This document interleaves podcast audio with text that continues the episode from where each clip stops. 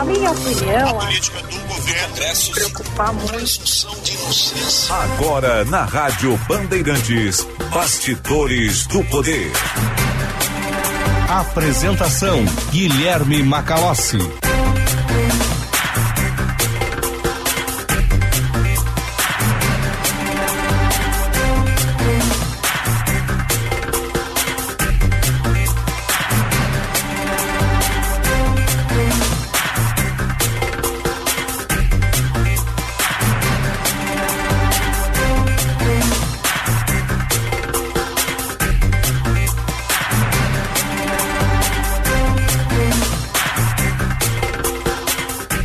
Quatorze horas e um minuto, começa aqui mais uma edição do Bastidores do Poder. Esse dia 18 de novembro de 2022, o nosso programa com a produção de Juan Romero, mesa de áudio de Luiz Matoso Braga, central técnica Norival Santos, coordenação de redação Vicente Medeiros, gerente de rádios Osíris Marins, direção geral de Lisiane Russo. Eu sou Guilherme Macalossi, vamos até às 16 horas com opinião, análise e informação nesse dia quente. A temperatura é de 29 graus e 4 décimos. Você participa do nosso programa pelo WhatsApp 980610949. Envie a sua mensagem por escrito 980610949. Para nos acompanhar, as opções são as seguintes: nosso sinal FM 94.9, você sintoniza através do rádio, pelos aplicativos Band Rádios e Band Play. Você pode baixar no seu smartphone ou pelo nosso canal no YouTube, Band RS, youtube.com/Band RS. Fiquem ligados. Cliquem no sininho para as notificações com as atualizações da nossa programação. Você também pode participar através do chat, deixando a sua mensagem por escrito.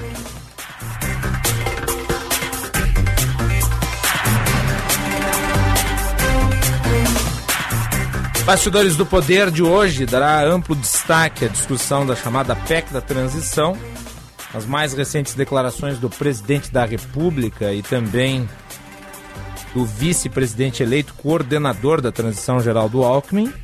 A expectativa aí é de que essa PEC fique perto de 200 bilhões de reais. Tenho a íntegra dela aqui, a minuta que foi encaminhada ao Congresso Nacional. Geraldo Alckmin foi pessoalmente entregá-la ao presidente da Câmara, Arthur Lira a especulação no mercado sobre a equipe econômica né? e toda essa área que é a mais importante ela está sendo bombardeada de críticas por conta dos desacertos, das declarações atabalhoadas dadas por Lula na COP 27, seguidas eh, de indicações e nomes na equipe de transição que estão vinculados com aquilo que se convencionou chamar de a nova matriz econômica, por exemplo, Guido Mantega. Nós vamos aqui repercutir o anúncio dele de que deixa a equipe de transição, não atuava formalmente por conta do impeditivo legal gerado por decisão do Tribunal de Contas da União. A época em que ele participou do governo Dilma Rousseff foi condenado pelo TCU por conta das pedaladas fiscais, não podendo ocupar função pública nem como cargo comissionado. A mera menção ao nome de Guido Mantega já foi suficiente para fazer com que os mercados entrassem em crise, a bolsa caísse, o dólar subisse. E nós estamos aí, ao longo dos últimos dias, mais ou menos numa montanha russa, com altos e baixos, exatamente por conta dessas inconsistências. Para além disso, não há uma diretriz estabelecida na área econômica. Há, isto sim, o interesse de se obter do Congresso Nacional uma autorização através de PEC, projeto de emenda constitucional, para que se gaste 200 bilhões de reais no início do próximo ano através desta legislação que foi encaminhada, proposta de emenda constitucional que vai ser discutida a partir de agora no âmbito do Congresso Nacional.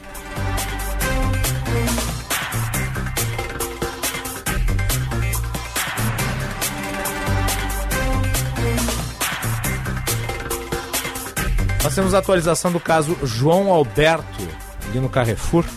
E o Jean Costa está aqui no estúdio. Jean, obrigado por ter me substituído ao longo da semana aqui no comando do Bastidores do Poder. Nos primeiros dois dias da semana eu tirei folga, nos demais estive né, ali ocupado com uma situação familiar. Meu pai teve um problema de saúde, já está bem. Então eu gostaria de lhe agradecer de público, porque nos últimos dias não havia sido combinado previamente.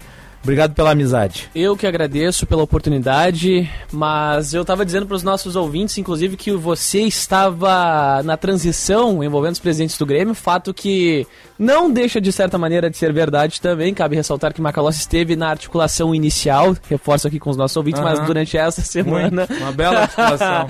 na amizade com Beto Guerra, né? Sim, com claro. Claro, toda hora. Né? Frequenta a ceia de Natal. há quem diga, há quem diga, segundo ah. César Cidade Dias. Um abraço pro CCD que tá na nossa audiência também. Que esteve hoje de manhã no Jornal Gente, né? É, tava agora esses dias também no primeira edição do Band News aqui. O CD com... está em todos os é, lugares. É tipo, é tipo, é tipo a minha pessoa, né? Onipresente praticamente em todos os programas aí se virando como tá, como pode. Mas agradeço a oportunidade, a amizade também, confiança. Estaremos juntos na próxima semana também, né?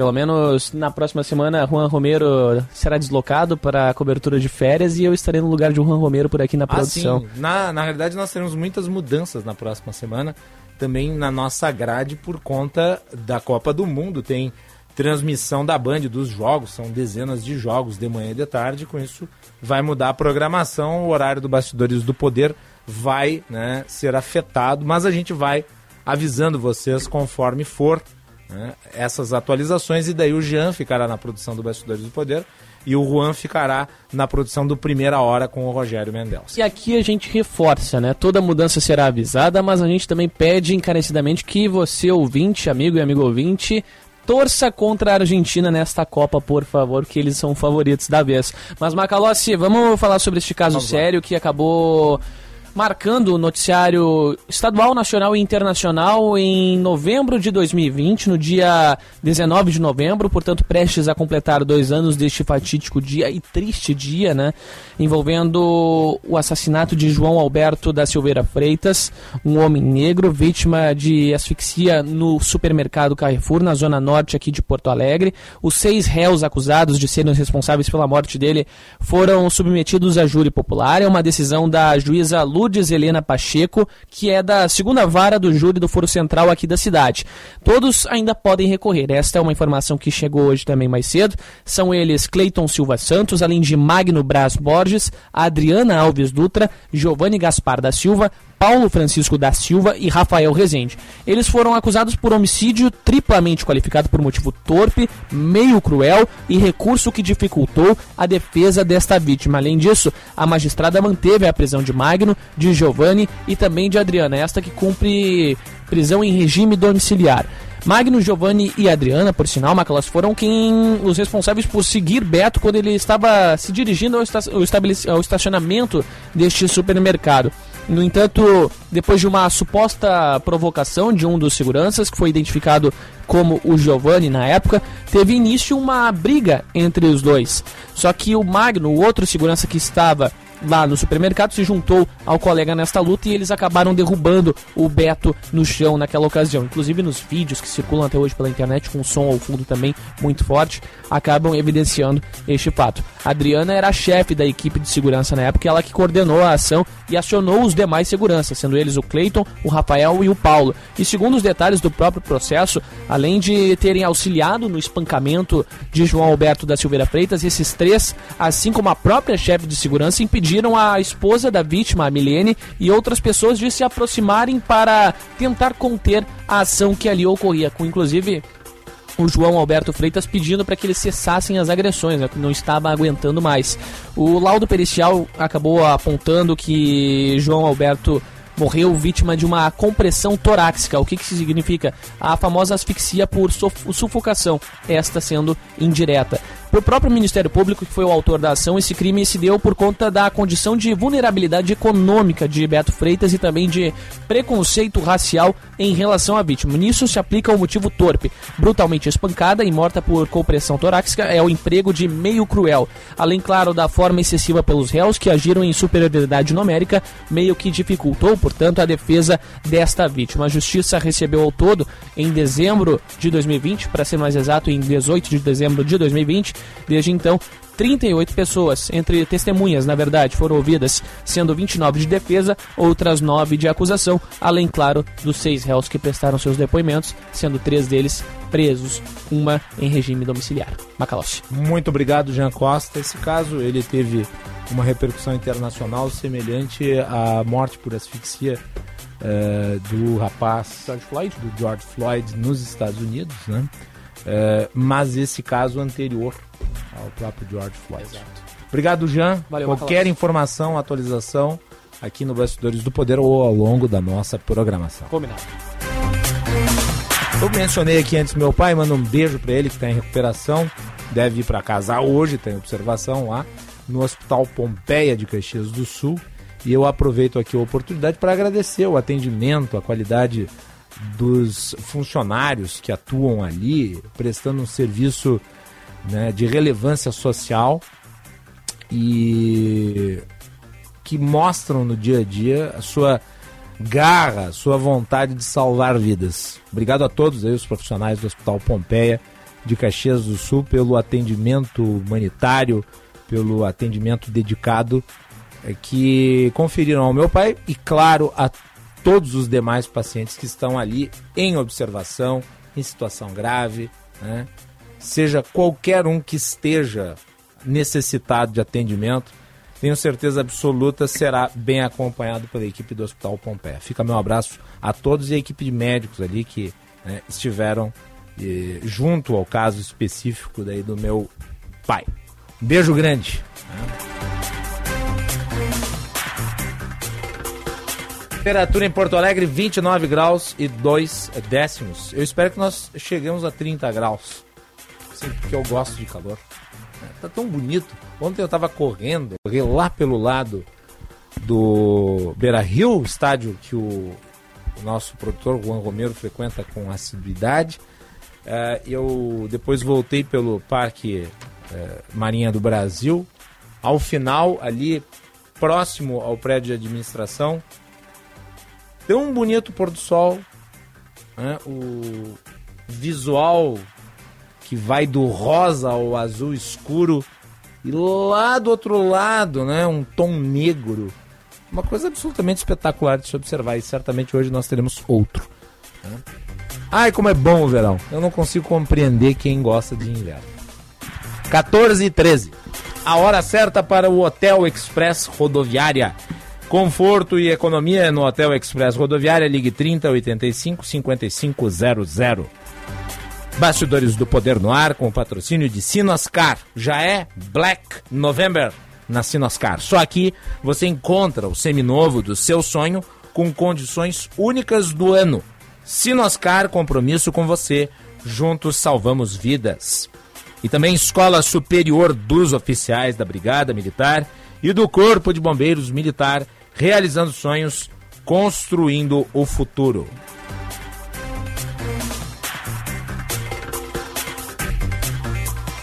Bom, vamos falar sobre a PEC de transição, projeto que foi encaminhado aí, a minuta para o Congresso Nacional.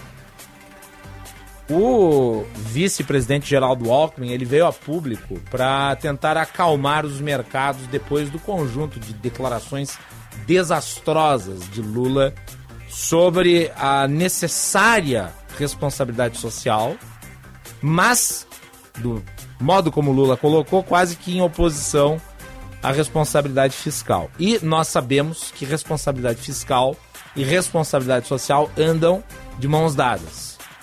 Governos que abdicam da responsabilidade fiscal não têm responsabilidade social. Certa esquerda jurássica não compreende isso, ignora isso. Acha que contenção de gastos é necessariamente para ferrar pobre. E não é. Muito antes pelo contrário.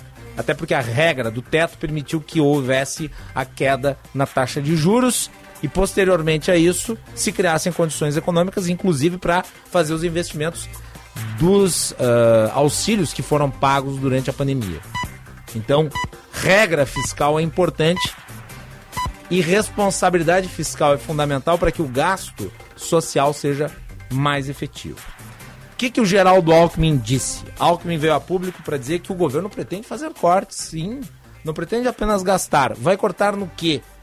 Parece haver a intenção de cortar na área dos subsídios. São mais de 400 bilhões de reais em subsídios, muitos deles considerados ineficientes. Claro, não houve explicitamente né, é, uma linha é, identificada ali de quais seriam os subsídios a serem cortados. Mas ele apontou que esse seria um caminho conjuntamente a uma rediscussão da legislação tributária que poderia abranger a criação de um imposto, uma cobrança sobre né, os dividendos. E isso é outra história. Mas a ideia de se cortar gastos aparentemente seria pelo lado dos subsídios. Vamos ver se isso se concretiza. Ele disse também que o teto de gastos é mais problema do que solução. Juan Romero, boa tarde. Vamos aos detalhes da fala de Geraldo Alckmin. Boa tarde, Macalossi. Boa tarde, ouvintes aqui do nosso Bastidores do Poder. Bem-vindo de volta. Obrigado. Aqui ao nosso Bastidores do Poder, fenômeno aqui das tardes da Rádio Bandeirantes. Exatamente, Macalossi. Geraldo suas. Alckmin. Opa! Palavras suas. Geraldo Alckmin, vice-presidente eleito, afirmou justamente que a equipe do presidente eleito Luiz Inácio Lula da Silva, do PT, estava avaliando implementar um novo modelo de âncora fiscal para que fosse substituído o teto de gastos. Foi uma entrevista concedida ao canal CNN Brasil, divulgada hoje mesmo, nessa sexta-feira, na qual Alckmin, que está no papel da coordenação da transição, da transição, adiantou, porém, que essa proposta ainda não vai ser colocada em debate nesse momento inicial, nesse momento de transição antes de Lula assumir. O novo modelo de âncora fiscal, segundo Alckmin, deveria combinar o superávit primário com a perspectiva de curva da dívida e também de gastos do governo. Na segunda-feira, dia 14, o Tesouro Nacional já tinha apresentado uma nova sugestão de teto de gastos para que pudesse ser feito o aumento dos, das despesas, de acordo com o nível e também com a trajetória da dívida pública, que permite então esse crescimento real das despesas acima da inflação. Alckmin citou que é, seria, estaria chegando no entendimento que também é do Tesouro Nacional e do mercado, que mesmo com a boa intenção, o teto de gastos como estaria hoje seria mais problema do que solução. E ele citou, tanto é que não foi cumprido em ano nenhum o próprio teto de gastos. O governo futuro de Luiz Inácio Lula da Silva trabalha para aprovar, justamente no Congresso Nacional, a PEC, que está sendo apelidada de fura-teto, para conseguir acomodar nesse orçamento do ano que vem o pagamento daqueles 600 reais do Auxílio Brasil. E aí o governo tem essa ideia de tirar de forma permanente esse benefício da regra do teto de gastos, que está limitando os gastos públicos. A revogação dessa política fiscal foi defendida durante toda a campanha eleitoral por Luiz Inácio Lula da Silva. Uma fala de Alckmin também justamente em relação a essa questão da retirada do Auxílio Brasil do teto de gastos é a seguinte, está nessa entrevista concedida pelo vice-presidente eleito na CNN, que a lógica seria garantir às famílias mais pobres que têm fome, que passam por privação, que não vão ficar na dependência de ter ou não orçamento dizer para elas que o orçamento estaria garantido, nas palavras de Geraldo Alckmin, falando em relação à retirada, essa proposta de retirada do pagamento do benefício dos 600 reais do Auxílio Brasil do teto de gastos, Macalossi. Bom, uh, qual é o problema, tá? No passado, criação de despesas, ela gerou inflação. Isso não é relativo apenas ao governo petista mesmo durante o governo Bolsonaro. A inflação ela é resultante também da emissão de moeda. Moeda sem lastro é obviamente custo. E isso é embutido no valor que é dado ao dinheiro. Os juros, aliás, são o custo do dinheiro. Então o que, que acontece? Você tem um conjunto de despesas que são criadas que tendem a ser permanentes, fora das regras fiscais existentes. E isso gera um impacto, isso gera um efeito exatamente sobre a dívida pública, que cresce. Com a dívida pública crescendo, sem que você encontre uma fonte de receita para amortizar a despesa criada, você vai ter necessariamente que manter os juros lá em cima. E isso, obviamente, impacta na vida das pessoas. É a velha história de você dar o benefício por um lado e tirar por outro. Que parece estar fora do radar de algumas pessoas ligadas ao governo eleito, ou pelo menos de certo círculo que influencia as ideias de Lula. Ah, mas no passado o Lula gerou superávit no seu governo. No governo Lula, nós tivemos o Brasil como um país com grau de investimento. Sim, tudo isso é verdade, mas eu disse aqui o porquê disso ter acontecido. Eu expliquei muito bem que o PT, à época, abdicou das ideias petistas. O PT, à época, digamos, se reinventou, pelo menos durante um determinado período de tempo. E daí fez né, uma concessão ao mercado.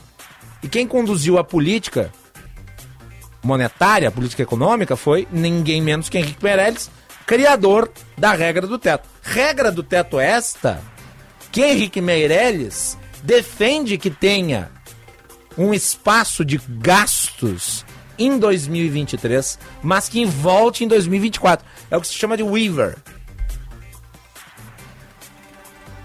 E por que, que é necessário e ninguém está contestando a necessidade social desses recursos? É necessário porque, bem, o orçamento que foi criado pelo governo Bolsonaro, ele foi meticulosamente esculpido para gerar um apagão social. Para se ter uma ideia, Juan Romero, a verba para o Minha Casa Minha Vida, que hoje é chamado de Casa Verde Amarela, é de 34 milhões de reais.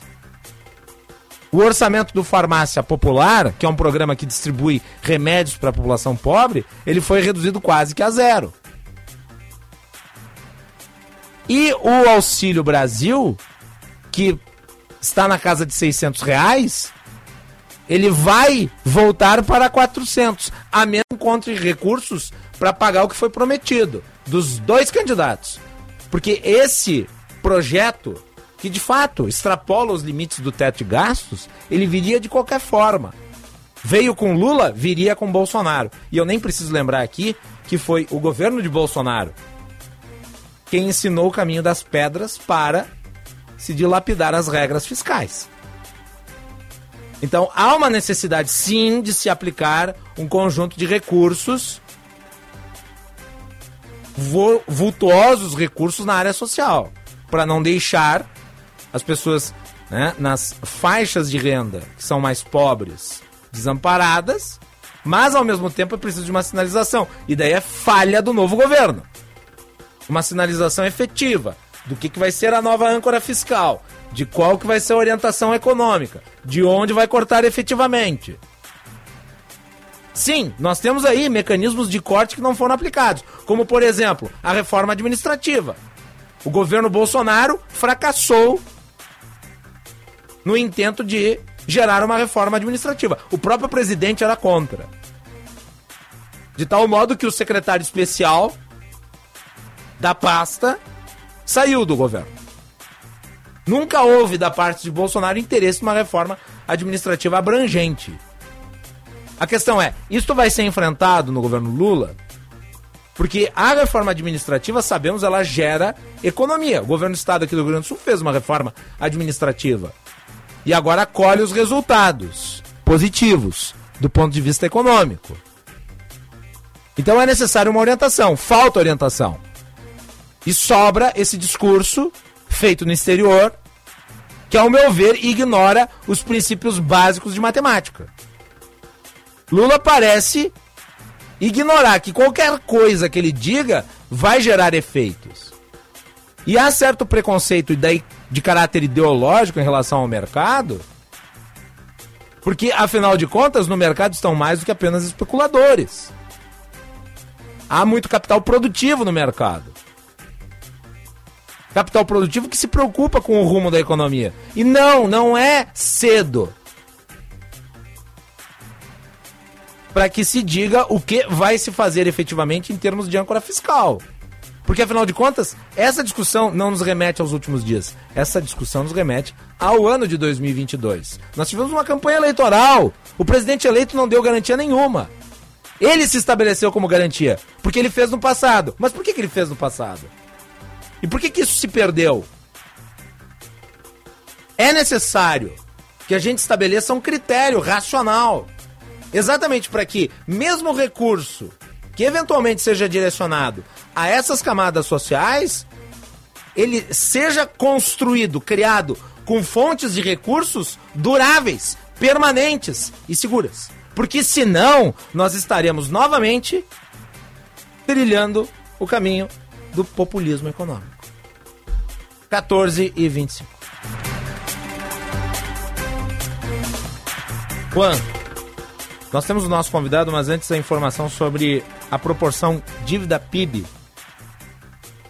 Com esta PEC, sem que se crie uma âncora, com esta PEC, sem que se indique um caminho, a elevação da dívida pública ela pode chegar a 108,4% do produto interno bruto. Os detalhes. Exatamente, Macalossi, essa PEC apelidada, né, como fura-teto, como eu já tinha trazido antes, trazida, apresentada pelo governo do presidente eleito Lula, deve levar então essa dívida pública para até 108,4% do PIB.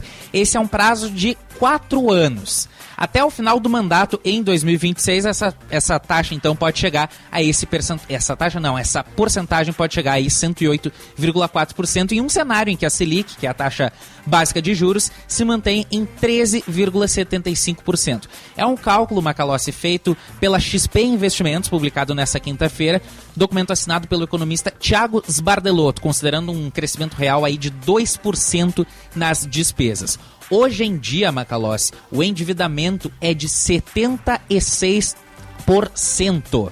E a minuta da PEC Furateto, enviada nessa quarta-feira pela equipe de transição aos líderes do Congresso, está justamente é, propondo a retirada da forma permanente do orçamento das despesas com o Auxílio Brasil, como eu tinha já trazido anteriormente, considerando um custo total de 175 bilhões de reais para o pagamento desse benefício de 600 reais, além dos 150 reais para as famílias com as crianças de até 6 anos. Tem também nessa proposta um extra para autorizar a destinação de até 23 bilhões de reais de excesso de arrecadação para investimentos, o que elevaria esse furo total do teto de gastos para 198 bilhões de reais. Vamos trazer 200 bilhões de reais para arredondar uhum. é, é, esse custo aí. O relatório da XP também está destacando que no atual formato proposto não teria qualquer impeditivo à expansão além desse valor no ano que vem. Na, na proposta aí para o ano que vem, que abriria margem para um novo reajuste do waiver, que é a licença para gastar fora do teto, já no ano de 2024.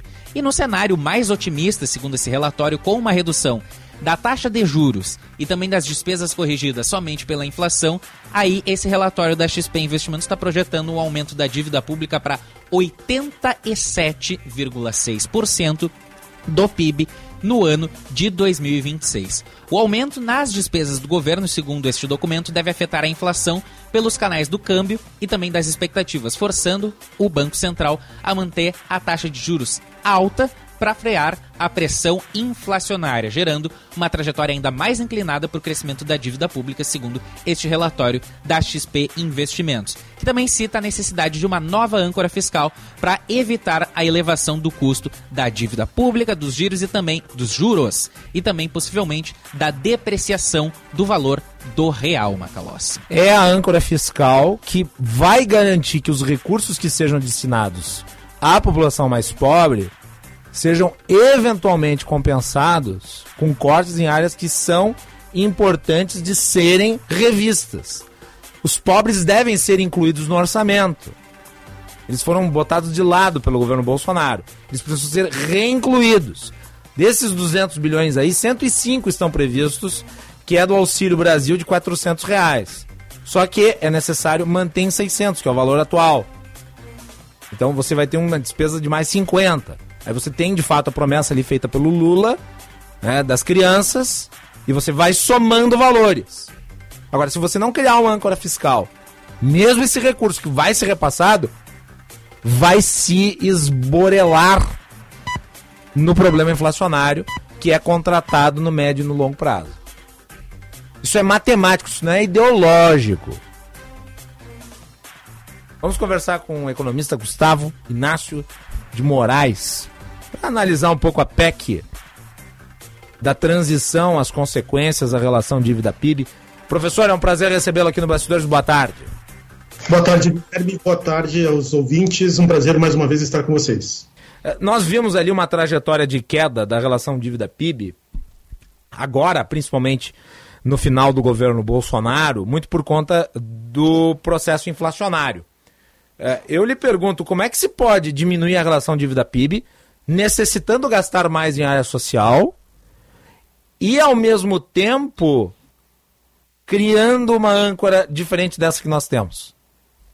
Guilherme, é, esse é um desafio permanente das contas públicas brasileiras que, na verdade, a agenda política ela tem muitas prioridades. A agenda política desse ano, o calendário eleitoral desse ano trouxe outras novas prioridades e aquilo que foi pactuado com o eleitor, ele não necessariamente precisa de mais recursos. Eu queria colocar isso como um, dado muito importante, né, Guilherme? É natural que alguém que tenha sido eleito para um cargo político, que tenha sido né, é, alguém que propôs inovações para a população, ele queira fazer programas novos. Absolutamente natural, absolutamente legítimo. Né? Querer mudar o rumo das coisas, querer trazer novas dimensões, ok. Acontece que na cultura política brasileira existe uma cultura, né, existe uma tradição que novos programas significam novos recursos. Eu queria pontuar que novos programas não significam necessariamente novos recursos. Né? O Brasil, principalmente o orçamento da União, ele já faz um investimento social significativo. Mas que, claro, como nós estamos percebendo, esse investimento social, até porque estamos discutindo isso, esse investimento social não tem sido efetivo no resgate da dívida social brasileira. Então, o que se tem é muitos recursos para as áreas sociais, né, mas poucos programas que são de fato efetivos. Então, natural, legítimo, que um novo governo queira fazer novos programas, programas que tentem atingir a população mais pobre, atinjam a população mais carente, resgatem essa população mais carente de uma condição de vulnerabilidade, só que isto não significa necessariamente utilizar recursos. Pode-se muito bem pensar recursos que já estejam disponíveis e possam, eventualmente, trazer novos resultados. O pessoal tem chamado isso, né, nos últimos tempos, é, de qualidade do gasto, de avaliação da qualidade do gasto. Quer dizer, eu gasto em programas e esses programas atingem seus objetivos? Então, vamos pontuar aqui para o nosso ouvinte, né, Guilherme, que nós temos uma situação na qual, só falando do orçamento federal, nós temos cerca, números redondos aí, número, ordem de grandeza, 750 bilhões, mais do que a economia do Rio Grande do Sul, sendo despendidos em em questões previdenciárias. Né? Isso envolve a previdência rural, isso envolve a previdência geral né? e envolve também a assistência social conectada à previdência social, né? a LOAS, a Lei Orgânica da Assistência Social. Então, a gente tem, Guilherme, 750 bilhões de despesas a partir do orçamento da, da União sendo feitas em previdência. Nós temos também 300 bilhões entre saúde e educação sendo gastos ou sendo despendidos, investidos em saúde e educação, a partir só do orçamento da União. Né? Então, veja, não são valores desprezíveis. Né? O Brasil já tem um investimento importante em áreas sociais, mas o problema é que, até o momento, esses resultados, o, res, o resultado do resgate social, eles ainda não se mostraram efetivos ou os programas estão mal desenhados, ou a perspectiva é de longo prazo. É, Enfim, é, no caso do é auxílio, nós já, já, temos orçamento para isso. No, no, caso do auxílio, o senhor mencionou aqui a efetividade dos programas. O Bolsa Família sempre foi avaliado como um bom programa social, com resultados, e daí Exato. ele mudou a dinâmica, e muitos analistas que atuam ah, observando o comportamento de programas e resultados deles apontaram o enfraquecimento dos parâmetros criados durante o governo Bolsonaro uh, como uh, não necessariamente positivos. No caso, uh, houve uma piora na qualidade do programa social. Perfeito. Houve essa piora na qualidade do programa social, mas também em função da necessidade de socorro né, num ambiente pandêmico, num ambiente em que as atividades econômicas, para o bem ou para o mal, né, a gente não cabe aqui discutir se sim, se não, se mereceria ou não, mas né, as econômicas foram interrompidas, esse é um fato. E no, no, na ansiedade de se né, atender uma população que ficou marginalizada, uma população que ficou né, é, sem possibilidades de obter renda, né, você diminuiu o que seriam as amarras do programa, você diminuiu os filtros do programa e colocou né, várias pessoas para dentro, vários milhões de pessoas para dentro, né, nas quais a gente teve um critério menor do que o antigo Bolsa Família. Então, sim, houve uma piora nessa condição, né, houve um alargamento do programa sem a, a, o devido resultado, ou sem a devida recomendação, em função do ambiente pandêmico. Nós, inclusive, né, Guilherme, nós notamos né, que mais uma vez, alguns aperfeiçoamentos foram encaminhados. Outros, outras dimensões tiveram regresso. O fato é que política pública você sempre vai discutir em função da evidência, do resultado na ponta. E aí eu posso trazer um outro exemplo, que não é apenas do Bolsa Família ou do Auxílio Brasil, que é a, a criação do Fundeb, é, a criação do Fundeb, do Fundo para a Educação Básica, ela ocorreu alguns anos atrás, 12, 13 anos atrás, e ela quase que quadruplicou né, os investimentos em educação, em educação básica, como o próprio nome diz. Só que os resultados, eles ainda não apareceram. Né? Nós ainda estamos aguardando, já passamos quase um ciclo inteiro de ensino fundamental, né, de ensino básico, melhor, ensino fundamental mais ensino médio, né, já são 13 anos da existência do Fundeb, e nós não vemos resultados no sentido de incorporação de mais estudantes ou de manutenção de estudantes no ensino médio, a evasão continua a mesma, se não maior, né? É, é, e no ensino básico também nós não tivemos melhoras significativas, a não ser por uma experiência aqui ou acolá, né? mais, mais fruto iniciativa dos municípios e dos estados do que propriamente né, de resultado de abundância de recursos agora, para as áreas sociais. Agora, isso me parece uh, ensejar a necessidade de apresentação de uma âncora fiscal. O, o, o Felipe Salto, que é secretário da Fazenda do Estado de São Paulo, ele chegou a elaborar uma ideia e encaminhou ela para o vice-presidente eleito, Geraldo Alckmin. Nessa ideia que foi elaborada uh, sobre a questão envolvendo uh, os gastos ou a questão da dívida, uh, se combinaria o limite da dívida, um teto de gastos e meta de superávit primário, fundo de reserva, de modo a dar uma certa previsibilidade à política fiscal. Tem um Sim. grupo de economistas que estão defendendo que a regra do teto de gasto seja substituída por uma regra relativa à dívida. O Henrique Meirelles criticou a ideia, disse que deve estar necessariamente condicionado a gasto. Qual que é a sua avaliação? E, e o senhor não é, acha que é, teria sido melhor o governo apresentar a PEC, que me parece é inescapável, e há uma necessidade social premente, pelo menos de curto prazo, mas apresentá-la já com uma minuta de âncora fiscal? Isso é fundamental, Guilherme. É fundamental apresentar essa minuta, esse planejamento de médio e longo prazo. Né? Uh, isso deveria estar contido dentro de um plano plurianual. Né? Esse plano plurianual ainda vai ser apresentado, mas, é, sem dúvida nenhuma, uh, se você tem uma medida de impacto como é a medida da PEC, né, necessariamente você teria que apresentar uma consistência intertemporal. O próprio vice-presidente, Geraldo Alckmin, saiu com uma frase de efeito, né, que as questões fiscais não se resolvem em 24 horas, né, querendo dizer que uh, existem questões prioritárias, mas, né, sem dúvida nenhuma, para que houvesse uma condição de planejamento, você teria que apresentar esse planejamento de médio e longo prazo. E aí o que é mais grave é que uh, uma das propostas contidas, né, uma das vertentes contidas na PEC, é que esse furo no teto, né, é, essa despesa permanente com o Auxílio Brasil, fique né, fora do teto por todos os orçamentos vindouros, né, por todos os orçamentos futuros. Então, essa é uma proposta que vai ao, ao reverso, vai, vai em, choque, vai em contradição com aquilo que né, deveria ser, talvez, uma mensagem de tranquilidade, do tipo, puxa, a gente vai estourar aqui porque nós enxergamos uma emergência, nós contratamos junto ao eleitor uma necessidade de resgate social, isso vai ser feito via Auxílio Brasil, mas em dois, três anos a gente está cortando despesa aqui, a gente está cortando despesa colar, a gente está estabilizando né, a dívida PIB e, portanto, garantindo a sustentabilidade, inclusive, do próprio gasto social. Porque no formato que está hoje, sem a previsão de receitas, sem a previsão de um endividamento, de um planejamento para a gestão da dívida, o que vai acabar acontecendo é que nós teremos gastos sociais em 2023, provavelmente em 2024, mas nós teremos muita dificuldade para financiar esses mesmos gastos sociais em 2025, 2026.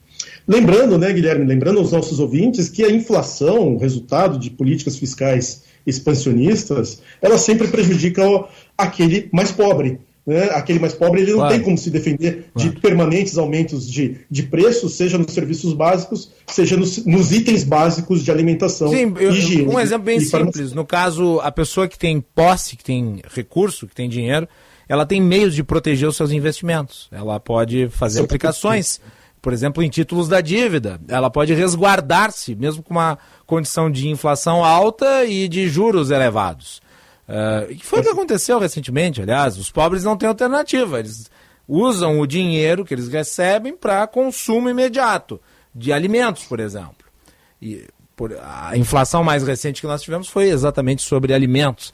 Daí o impacto grave disso eh, na condição social das pessoas. E é por isso que é necessário colocar na órbita do debate público a importância de você ter eh, mecanismos de controle das despesas do Estado, porque geram efeitos muito graves. Uh, o custo do Estado, ele na realidade uh, beneficia quem tem dinheiro, não necessariamente quem é pobre. Há a falsa impressão de que benefício de natureza social ele é exclusivamente positivo para quem tem baixa renda. Em certa medida é verdade, mas se for feito um gasto descontrolado, quem acaba se beneficiando no longo prazo é quem tem dinheiro. Isso, e acaba prejudicando os mais pobres no longo prazo. Sim. Você pode ter uma ação emergencial, o Auxílio Brasil é, prevê essa ação emergencial, 170 bi, mas né, esses 170 bi, não tendo financiamento, não tendo uma contrapartida de outras realocações, outros cortes em outras áreas, quem sabe não prioritárias, você acaba comprometendo a estabilidade econômica e, na ausência de estabilidade econômica, o que é o Auxílio Brasil, que tem um efeito positivo hoje, ou em 2023, ele deixa de ter esse efeito positivo em 2025, 2026. Então a importância, Guilherme, não é apenas para o mercado financeiro, né, de se apresentar um plano de longo, de médio e longo prazo no sentido de, do equacionamento da dívida. É também uma importância justamente para que o programa social seja ele qual for, o programa social que seja estabelecido, ele seja um programa duradouro e que tenha resultados efetivamente aos mais pobres. Ainda falando sobre a dívida, eh, uma dívida elevada tem, tem que consequências é, práticas? É, parece um debate um tanto quanto macro, mas existem consequências práticas. Uma delas é a inflação, me parece. Quais outras? Uma delas é a inflação, outra é a distribuição de renda, né? porque na medida, mais uma vez insistimos, na medida em que uma população de classe média, uma população de, de elevado padrão de vida consegue poupar e direcionar esses recursos aos títulos do governo, eles acabam se beneficiando ainda mais da, da eventual aumento, de eventuais aumentos de juros ou da eventual ampliação do, da relação dívida-PIB na sociedade brasileira. Então, na medida que você consegue fazer poupança e deixa os seus fundos em renda fixa, deixa os seus fundos né, atrelados aos títulos do Tesouro Nacional, você vai obter ainda mais benefícios quanto mais o governo se endividar. Né? Porque uma dívida maior ocasiona juros maiores, juros maiores ocasionam retornos maiores aos detentores de títulos uhum. e os detentores de títulos, em geral, né, na, nós nos concentramos nas classes mais altas da sociedade. Então tem um efeito, né, Guilherme, é, de redistribuição de renda ao inverso. Né? É o Robin Hood e as avessas. E, em geral, o setor público brasileiro, sempre que ele se endivida, né, ele está sendo um Robin Hood às avessas. Ainda que ele gaste nesse instante, e muitas vezes ele não faz isso, mas ainda gaste nesse instante em programas sociais ou predomine né, a, a, a, o montante de gastos, o montante de recursos ou a ampliação da dívida em gastos sociais, ainda assim, no médio e longo prazo, quem vai se beneficiar de ter esses títulos, de ter financiado essas ações, são aqueles que exercem poupança, que constroem poupança, geralmente as pessoas mais ricas da sociedade. Eu acho, engraçado, eu acho engraçado porque uma das tolices mais, digamos, calamitosas ditas pelo Lula na COP27 em relação à economia, uh, foi exatamente essa dizer que a regra do teto ela desmonta programas sociais e ela só beneficia eventualmente quem está no mercado. Mas me parece exatamente o contrário, porque eh, quando você diminui o custo do Estado, você contém as despesas públicas, lhe é permitido diminuir a taxa de juros, que obviamente é a referência no mercado para cobranças desse tipo. E, portanto, cai a remuneração de rentistas. E agora exatamente o contrário se dá quando você tem elevação desmesurada de gastos públicos elevação desmesurada, Guilherme, sem contrapartida de receitas, sem contrapartida de previsão orçamentária. E é exatamente isso que está acontecendo agora. Não há nenhum problema em se fazer o Auxílio Brasil, foi isso Não. que né, o presidente Lula e, sua, e sua, seu programa de governo pactuaram com a sociedade, pactuaram com os eleitores que deram esse mandato a ele, né? só que tem que haver uma previsão de caber no orçamento. Né? Isso significa três estratégias ou você diz como isso vai ser financiado no médio e longo prazo, né? ou você diz se isso vai ser financiado por tributos já a partir do curto prazo, ou você diz que quais são as outras áreas que vão perder recursos para beneficiar as áreas sociais ou para beneficiar os novos programas sociais que o governo deseja implementar. Não há nenhum problema, foi isso que pactou com o eleitor. Agora, é preciso considerar também, né, Guilherme, e aí o, o, o nosso ouvinte ele, ele fica bastante, é, talvez, ansioso com essas medidas. Quer dizer, o que, que pode pontuar que o Brasil já possui uma dívida elevada? E nós conseguimos fazer essa afirmação: o Brasil possui uma dívida PIB elevada em comparação a países com a mesma renda per capita que o Brasil. Então, países da América Latina, países como Argentina, países como Colômbia, países como México, de repente até comparando contra uma Europa é, é, é, mais pobre, como Espanha, Portugal ou Grécia, ou de repente comparando com países da Ásia, como Turquia, países como Índia, países como Tailândia, nós vamos perceber que o Brasil é um dos países nesta faixa de renda, né, este grupo de países mais endividados do mundo, junto com a Argentina. Né? Normalmente, esses países apresentam dívida PIB, né, um endividamento aí de cerca de metade do PIB, 50% do PIB. Brasil e Argentina já estão próximos, aí foi citado, a 80% de endividamento. Nós já chegamos endividados a esse ponto da história da nossa sociedade. Uh, outra proposta ela avança no sentido de aumentar o endividamento, o que no, nos preocupa naturalmente. Outro arcabouço fiscal que é relevante é a regra de ouro. A regra de ouro que é constitucional, ela estabelece que o governo ele não pode se endividar para gerar gastos correntes. Uh, eu gostaria de saber como é que o senhor avalia a proposta do senador José Serra, é, que apresenta aí uma ideia de desconstitucionalizar a regra de ouro. Na verdade, o José Serra apresentou um projeto que estabelece é, três linhas, basicamente. Né? Essa que eu mencionei, é a desconstitucionalização da regra de ouro, mas também a instituição de uma revisão periódica de gastos e a substituição, daí já tratamos do teto da regra atual pela questão do teto do endividamento. Regra de ouro tem que ser constitucional ou não na sua avaliação? Tem que ser constitucional, né? é uma maneira de que nós temos para garantir a estabilidade e a permanência da regra. Né? Uh, se nós não estabelecermos isso em Constituição, assim como muitos dos nossos direitos fundamentais, nós vamos ter problemas em né, lidar com isso no médio e longo prazo, isso vai estar sujeito a toda sorte de oportunismos que nós, por exemplo, não gostaríamos que acontecesse nas dimensões das liberdades individuais, e de modo né, é, paralelo, de modo análogo, também gostaríamos que certas regras né, de bom uso do dinheiro público, bom uso do orçamento público, pudesse ser também constitucional, pudesse ser permanente. Aquilo que vai para a Constituição, né, Guilherme, em geral, pelo menos do ponto de vista de um economista, deveria ser aquilo que nós realmente temos pactuado como né, aquilo que nós não vamos abrir mão, exceto sobre uma grande revisão. Né? E o que o senador José Serra propõe é que isso seja revisado, né, não diante de um quórum qualificado, 60% aí, que é o quórum para aprovação de uma PEC, ou retirada de um, de um item da Constituição, né, uh, uh, uh, então seja revisado de forma com, com, com quórums menores, né, quórums menos qualificados, e a partir de uma maioria simples, sujeita a toda sorte de oportunidades. A nossa sociedade, né, Guilherme, desde 2018, quando foi estabelecida a regra do teto, ou quando foi estabelecida a regra de ouro, desde 2018 ela viveu um trauma, né, que foi a pandemia. Sim. Esse trauma ele ocorre de 100 em 100 anos. Né? Quem sabe uma guerra, quem sabe uma pandemia, são eventos históricos né, importantes, mas aleatórios. E nós estamos nos firmando sobre um, um evento histórico aleatório, que foi o caso da pandemia, que exigiu né, que nós abríssemos várias exceções, sobretudo em contas públicas, para tornar isso permanente.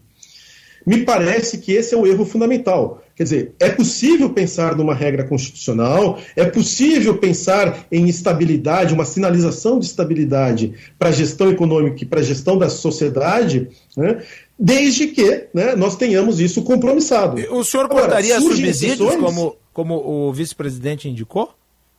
Desculpa? surgem o senhor eventualmente partiria para corte de subsídios considerados uh, ineficientes, como o vice-presidente Geraldo Alckmin indicou que poderia acontecer? É, eu, eu, eu tenho uma certa resistência, né? Eu não sei até que ponto esses subsídios foram de fato legitimados pela sociedade brasileira. Acho que cabe uma revisão dos tipos de subsídios que nós temos, sem dúvida nenhuma, né? Mas eu acho que o ano de 2022, né, Guilherme, ele mostra acidentalmente né, um oportunismo eleitoral, diga-se de passagem, mas ele mostra para gente que reduzir impostos né, gera crescimento econômico. Né? Nós reduzimos impostos dos serviços mais básicos da população brasileira, como comunicações, como combustíveis, né? e isso é uma das razões, uma, é uma das explicações pelas quais nós temos crescimento econômico, sobretudo nesse segundo semestre de 2022. Né? É uma experiência positiva, que ainda vai ser muito discutida ao longo dos, das décadas, dos, dos, períodos. Tem alguns trabalhos na literatura econômica que apontam né, esse efeito de que cortes nos impostos eles trazem resultados mais rápidos para a economia do que aumento de gastos. Tá? E você tem, portanto, uma legitimação aqui né, de que estímulos econômicos passam por né, uma contenção dos impostos na sociedade né, é, é, em questão. Sociedade. Agora, com esse gasto desmesurado, não Mesmo se. Com esse gasto, este gasto desmesurado, sem a apresentação de uma âncora fiscal, que, der, que venha a dar segurança a esse gasto, a única fonte possível é o aumento da carga tributária seria o aumento da carga tributária ou, né, como nós já pontuamos há alguns minutos, o aumento do endividamento. O aumento do endividamento tem um efeito, como nós pontuamos, sobre os mais pobres. Quem sabe né, o aumento da carga tributária seja um tanto quanto inevitável diante da permanência desses gastos sociais ou né, da, da do, do aumento desses gastos sociais sem a substituição por outras de outras rubricas, né, sem alteração da composição do orçamento. Então, é, é, uma sociedade brasileira que já tem cerca de 33% dos impostos na composição do seu PIB, já enfrenta uma série de. já aponta uma série de resistências para a elevação de impostos, só tem uma saída aqui, né, Guilherme? Se você não consegue aumentar impostos, se a sociedade não aceita o aumento de impostos, ou você né, aumenta o endividamento, ou você retira esses recursos para que eles sejam permanentes de outras rubricas do orçamento, de outros gastos do orçamento que são, quem sabe, menos prioritários. Então, Guilherme, é, as, as opções elas não são fáceis. Por isso que eu insisto. A melhor forma de se tratar esses gastos sociais, uma vez que eles foram contratados com a sociedade, a melhor forma de, de, de se atuar em cima desses gastos sociais é você remanejar recursos de outras áreas né, de outras áreas que eventualmente você considere menos prioritárias. Professor Gustavo Inácio de Moraes, obrigado pela participação nesta sexta-feira aqui no Bastidores do Poder. Até uma próxima. Obrigado, Guilherme. Um abraço a todos os ouvintes. Bom final de semana para o senhor. Igualmente, tudo de bom. 14 horas e 54 minutos. Josh Bittencourt está chegando com as informações do trânsito. Trânsito. O Antecipa Golden da Fast Shop está imperdível. Corra e aproveite os descontos de até 65% para você comprar os melhores produtos com preços de Black Friday. Baixe o app Fast Shop. Muito boa tarde, Macalossi. Boa tarde, aqui Josh. no Bastidores do Poder. Movimentação intensa pela Protásio Alves nos dois sentidos entre a Vicente da Fontoura e a Ramiro Barcelos. Na Zona Leste, mais cedo um carro e uma moto bateram na Bento Gonçalves, próximo a Antônio de Carvalho. Ninguém ficou ferido nessa ocorrência, já em atendimento inclusive pela IPTC esse acidente, e os veículos foram colocados no canteiro central, portanto não tem bloqueio no trânsito que flui normalmente nesse trecho. O Antecipa Golden Friday da Fast Shop está imperdível. Compre Smart TV 4K LG OLED 42 polegadas por 4.899 no Pix. Baixe o app Fast Shop. Macalós. Obrigado, Josh. O Guido Mantega renunciou à equipe de transição de Lula. Foi substituído pelo Márcio Postman, que foi presidente do IPEA durante o governo Lula. Guido Mantega foi muito mal recebido pelo mercado quando do seu anúncio. Juan. Exatamente, Macalossi. Mantega enviou uma carta ao vice-presidente eleito Geraldo Alckmin, justamente com esse pedido de, desliga- de desligamento da equipe de transição, afirmando que adversários teriam, segundo Mantega, o interesse de tumultuar a transição e criar dificuldades para a nova gestão. Mas é, o portal 360, Poder 360 também, que fez uma apuração falando, é, tratando dessa renúncia, desse pedido de desligamento da equipe de transição por parte de Guido Mantega, é, apurou que a interferência revelia na eleição para o comando do BID, que é o Banco Interamericano de Desenvolvimento, teria pesado mais para sua saída. E aí é, ele acabou, então, é, realizando esse pedido de desligamento, enviando essa carta com o pedido de desligamento da equipe de transição. Desde que ele foi anunciado para integrar esta equipe, de planejamento, orçamento e gestão do grupo de transição no dia 12 de novembro, Guido Mantega já vinha sendo alvo de críticas. E em 2016 ele já havia sido condenado pelo Tribunal de Contas da União pelas chamadas pedaladas fiscais. Manobras essas que resultaram é, no impeachment da ex-presidente Dilma Rousseff do PT. E por causa dessa condenação, o ex-ministro Mantega está proibido de assumir por oito anos cargos de comissão funções públicas de confiança também, além de cargos estaduais e municipais que são custeados com verba da União. E por isso ele estaria atuando de forma voluntária nesta transição. Além de Mantega, estão integrando este grupo o deputado federal Enio Verri, do PT do Paraná, Esther Dueck, que é economista e professora da UFRJ, Federal do Rio de Janeiro, e Antônio Corrêa de Lacerda, que é presidente do Conselho Federal de Economia. Mantega que perdeu o apoio junto à equipe de Lula ah, por ter enviado no dia 11 de novembro um pedido de adiamento das eleições do Banco Interamericano do Desenvolvimento. Ele enviou então esse pedido à secretária do Tesouro dos Estados Unidos, Janet Yellen. Questão que, segundo Mantega, teria sido tratada com o presidente eleito Luiz Inácio Lula da Silva, mas alguns integrantes da equipe do PT alegam que essa iniciativa teria sido tomada à revelia. Então, eles avaliam como um erro crasso de Mantega ao meio a essa, esse período de transição, Macalossi. Ah, foi uma tentativa de torpedear o Ian Goldstein, que é o representante do Brasil no Banco Interamericano de Desenvolvimento. O Ian Goldstein é um excelente nome, um excelente quadro, foi indicado pelo governo Bolsonaro, ele foi presidente do Banco Central durante o governo Temer, ajudou a reduzir a inflação legada, inclusive pela passagem do Guido Mantega no Ministério da Economia, né? inflação que estava em mais de 10%, reduziu a 3% em dois anos. Então acho que o Ian ele tem mais do que é, qualquer outra pessoa condições, currículo para estar onde está. Foi uma boa indicação do governo Bolsonaro. E eu acho que deveria ser mantido no governo Lula. O Guido Mantega é, quis ali criar um caso para se projetar politicamente. E a presença dele na equipe de transição, pegou muito mal porque ele foi um péssimo ministro da economia.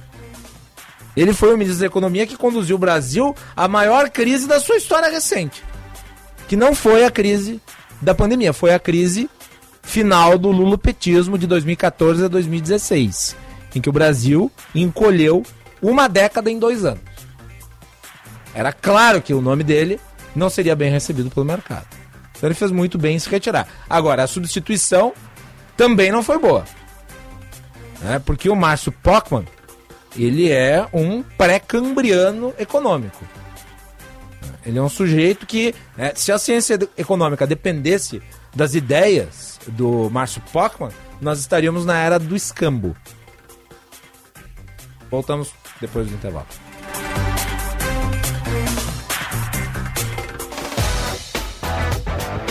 Já é Black November na Sinoscar. Onix Plus 2023 com parcelas a partir de 790 no plano Chevrolet Sempre. Equinox a pronta entrega com IPVA grátis. As melhores condições para não deixar a Black Friday passar em branco, você só encontra aqui.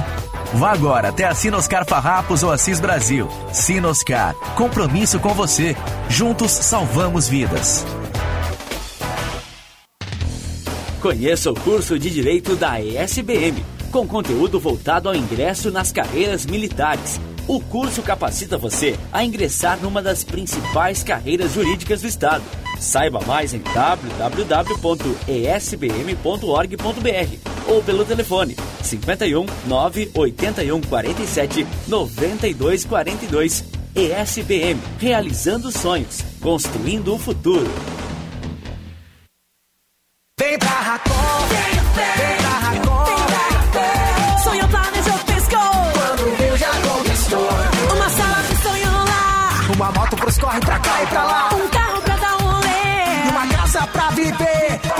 Pode conquistar, vem pra Racon. Vem, vem pra Racon, vem, vem pra Racon. Sonho planejou, piscou. Quando viu, já Conquiste o seu carro, a sua casa e muito mais. Acesse agora band.racom.com.br. Atenção, fique atento. Beba água pura, muita água, livre de vírus e bactérias. Água sem cheiro, sem gosto, com importantes sais minerais, ideal para a sua saúde e de sua família. Purificadores e mineralizadores de água natural, gelada e alcalina, com ou sem ozônio é na WaterSul. Ligue o WaterSul 3231 4567. WaterSul, atenção total ao cliente 3231 4567. Visite o nosso site www.watersul.com.br. Sabe aquele serviço ou consultoria que vai fazer a diferença no seu negócio? Na Best Friday Une o Sebrae, você aproveita ofertas de até 70% para contratar o parceiro ideal para a sua empresa. E o melhor, tudo isso de um jeito rápido, fácil e seguro. Acesse uniosebrae.com.br e aproveite até 30 de novembro.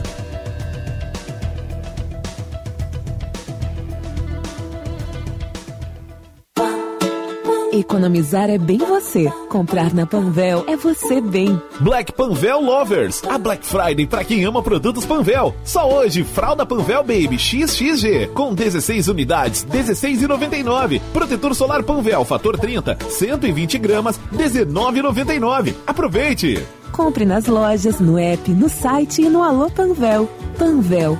Bem você, você bem. Panvel. Cinema combina com pipoca, pipoca quentinha e um filme bom. Filme tem que ser no cinema, um cinema que combine com você. Você combina com GNC. Filme combina com cinema, você combina com GNC. GNC. Todas as sensações do cinema. Qualidade e criatividade. Conteúdo relevante e multiplataforma. Rádio Bandeirantes.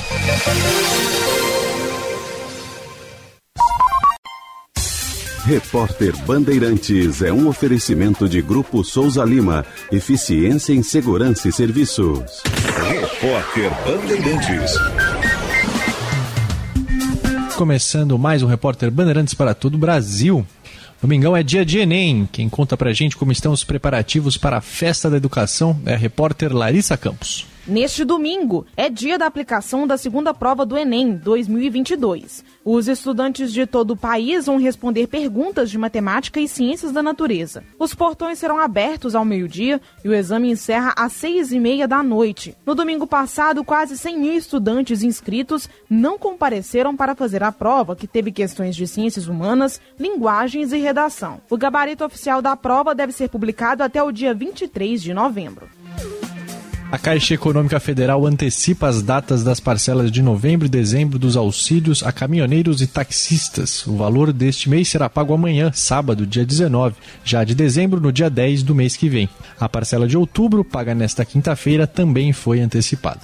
Os auxílios foram criados por uma emenda constitucional por causa da alta dos combustíveis e serão pagos até o final do ano. As prefeituras em todo o país estão em alerta para o crescimento de casos de dengue. Segundo o Ministério da Saúde, o número quase triplicou entre janeiro e outubro deste ano em comparação com o mesmo período de 2021. Ao todo foram registradas 936 mortes até agora, perto do recorde histórico observado em todo o ano de 2015.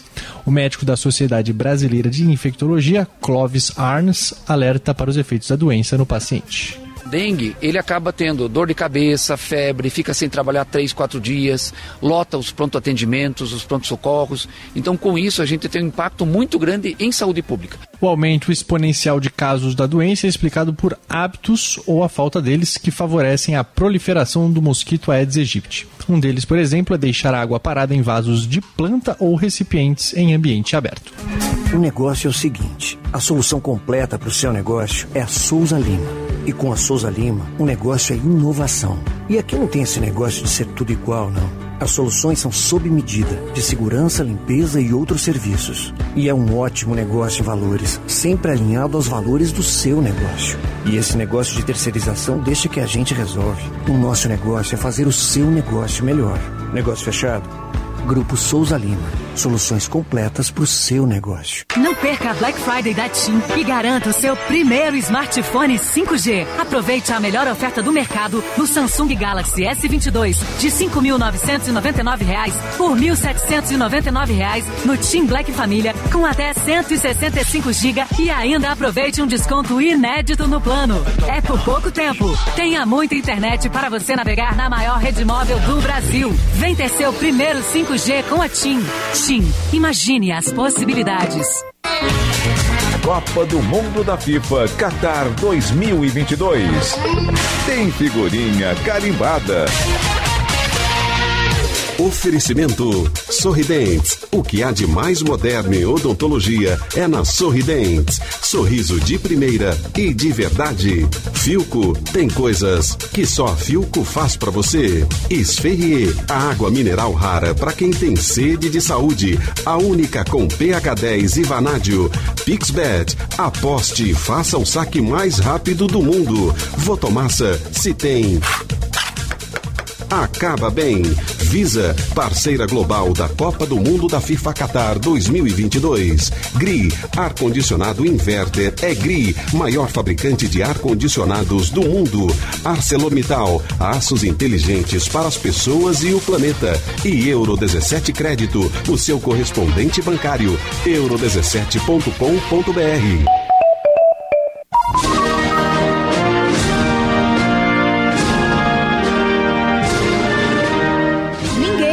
marcou mais gols em Copas do Mundo do que Miroslav Klose. O alemão estufou as redes 16 vezes em 28 jogos pela competição de futebol mais importante do planeta.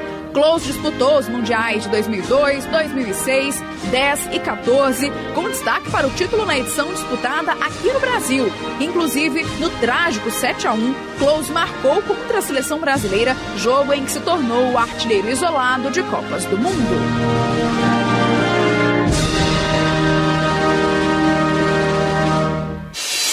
Repórter Bandeirantes. Você está ouvindo Bastidores, Bastidores do, poder, do Poder na Rádio Bandeirantes. Com Guilherme Macalossi.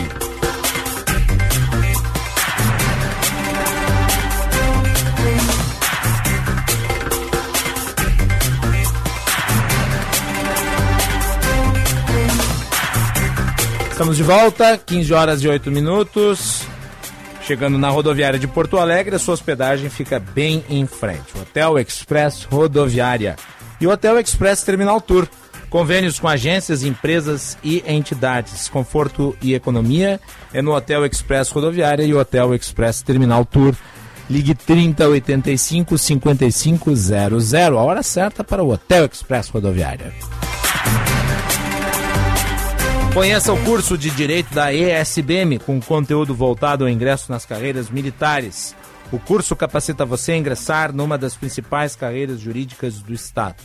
Saiba mais em www.esbm.org.br ou pelo telefone 981479242. ESBM realizando sonhos, construindo o futuro. Já é Black November na Sinoscar. E só aqui você encontra o seminovo do seu sonho com condições únicas do ano. Sinoscar, compromisso com você. Juntos salvamos vidas.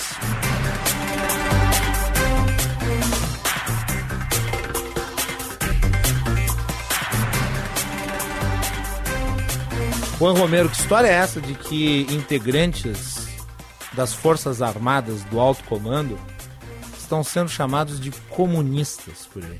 Vocês são comunistas?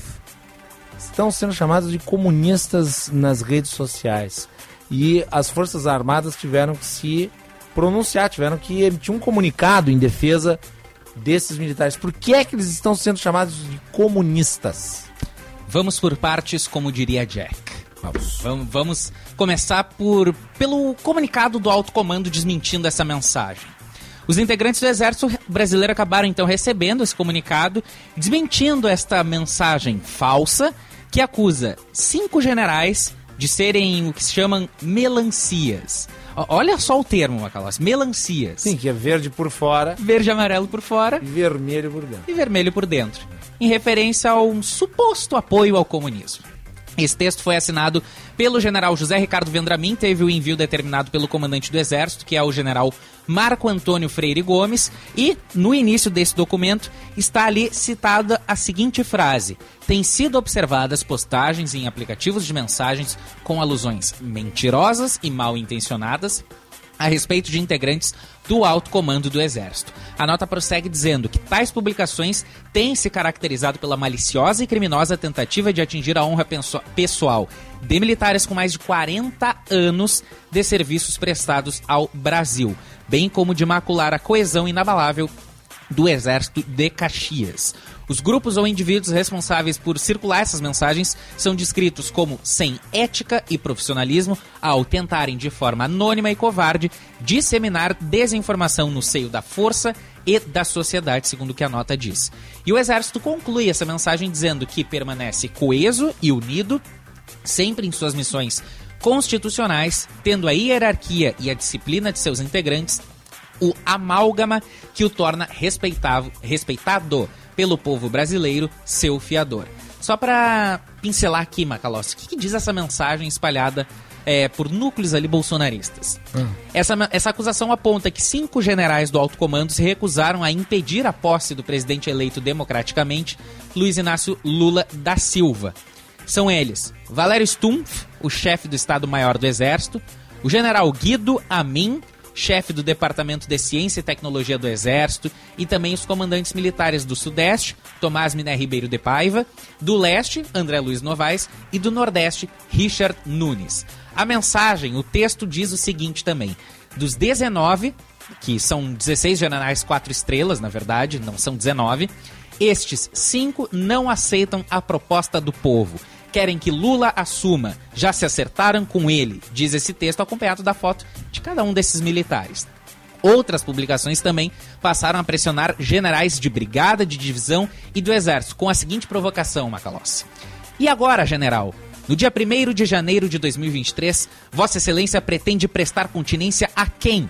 Ao povo brasileiro ou aos comunistas? Diz esse texto, que acompanhava o nome do militar, o cargo ocupado e a sua foto.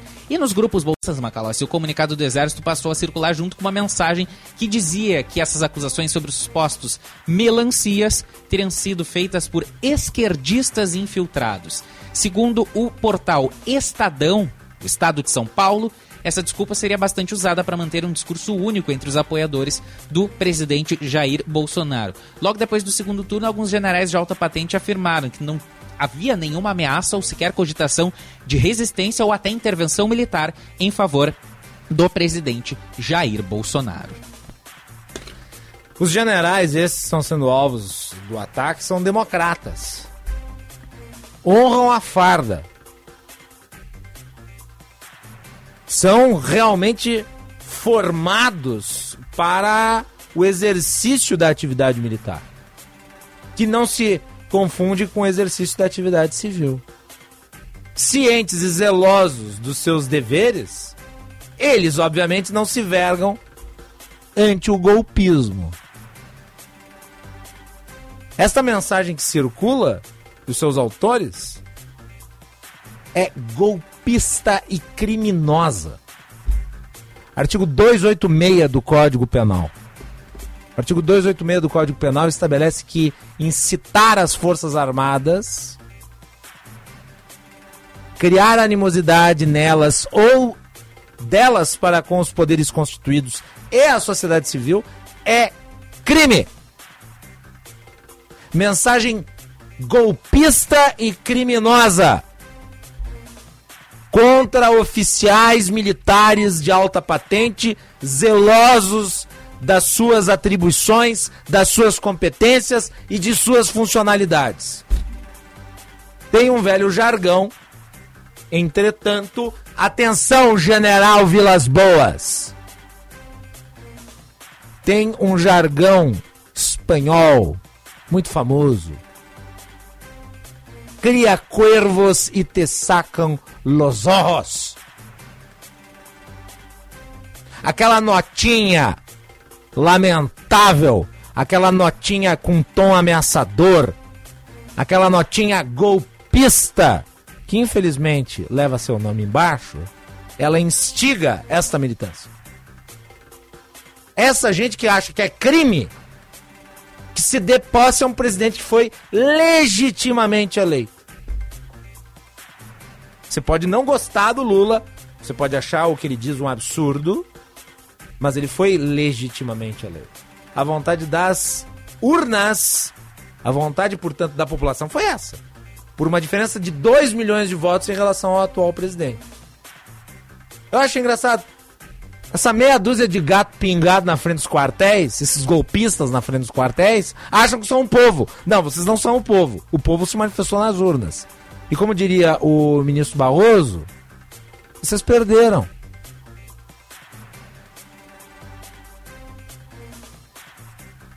Perdeu, mané. Não amola. Volta para casa. Está na hora de nós reestabelecermos a normalidade democrática. E estes generais que não se vergaram ao golpismo, eles estão fazendo exatamente o que lhes compete. Que é não se meter na atividade civil.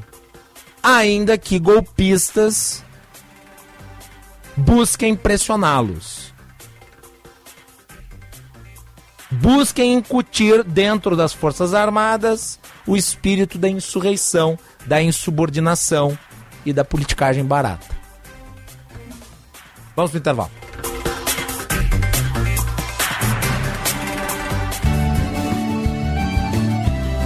Agronotícias com Eduarda Oliveira. Agricultores familiares interessados em participar do pavilhão da agricultura familiar na 21ª Expo Agro, a FUBRA, podem realizar a inscrição até o dia 25 de novembro. Para se inscrever, os empreendedores da agricultura familiar devem preencher a ficha de inscrição nos escritórios da Emater RS Ascar ou nos sindicatos ligados à FETAG. Em seguida, a ficha será encaminhada, juntamente com a cópia dos documentos dos empreendimentos, ao Departamento de Agricultura Familiar e Agroindústria da Secretaria, que ficará responsável pela triagem e checagem dos critérios de participação. O pavilhão da agricultura familiar tem 3.480 metros quadrados e conta com sala de manipulação e higienização de alimentos e produtos, câmara fria, depósito e banheiros para expositores e público visitante. A divulgação das agroindústrias familiares que estarão presentes na 21ª edição da Expo Agro Afubra será feita em dezembro. Agronotícias. Oferecimento Senar RS. Vamos juntos pelo seu crescimento. Comece 2023 com o nome limpo Renegocie suas dívidas no feirão Acordo Fácil Banrisul e garanta até 90% de desconto no pagamento à vista ou descontos regressivos pagando parcelado. Você pode renegociar sem sair de casa pelo app Banrisul, WhatsApp ou acessando o site banrisul.com.br barra renegocie. Aproveite agora mesmo e inicie o ano com mais tranquilidade.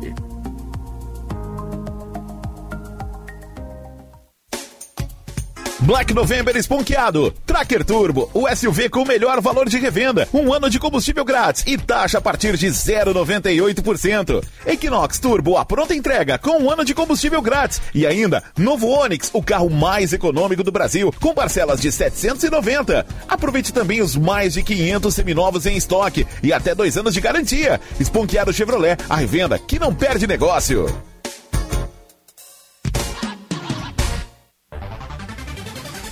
Oportunidade que você estava esperando para investir na sua educação profissional ou em serviços para sua empresa acaba de chegar. O Senai November tem as melhores ofertas do ano em cursos e serviços de tecnologia. Confira as oportunidades e não perca tempo. São descontos de até 30% que vão só até 30 de novembro. Senai November, um mês inteiro de ofertas imperdíveis.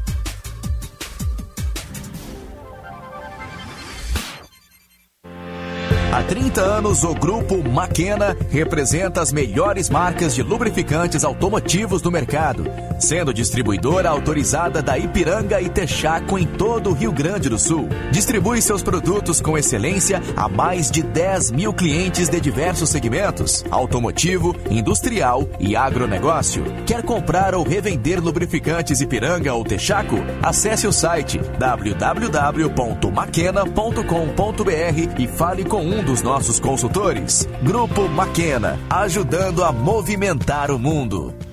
Prêmio Cidades Excelentes, uma iniciativa para reconhecer a boa gestão que faz a diferença na sua cidade.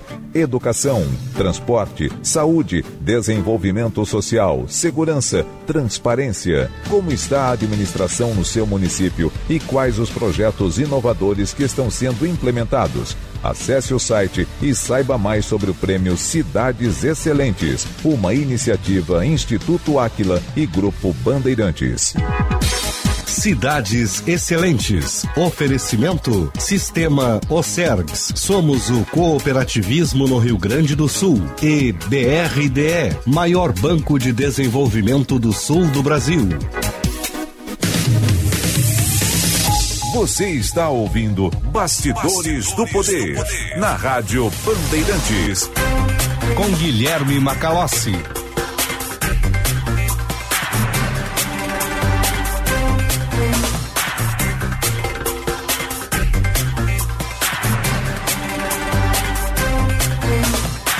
Quinze e 22, eu vou apenas dizer mais uma coisinha sobre essa história aí dos golpistas que querem a ação das Forças Armadas para impedir a posse do novo presidente. Tenham consciência do seguinte: vocês que estão aí na frente dos quartéis, vocês estão sendo massa de manobra. Vocês estão aí pegando chuva no lombo.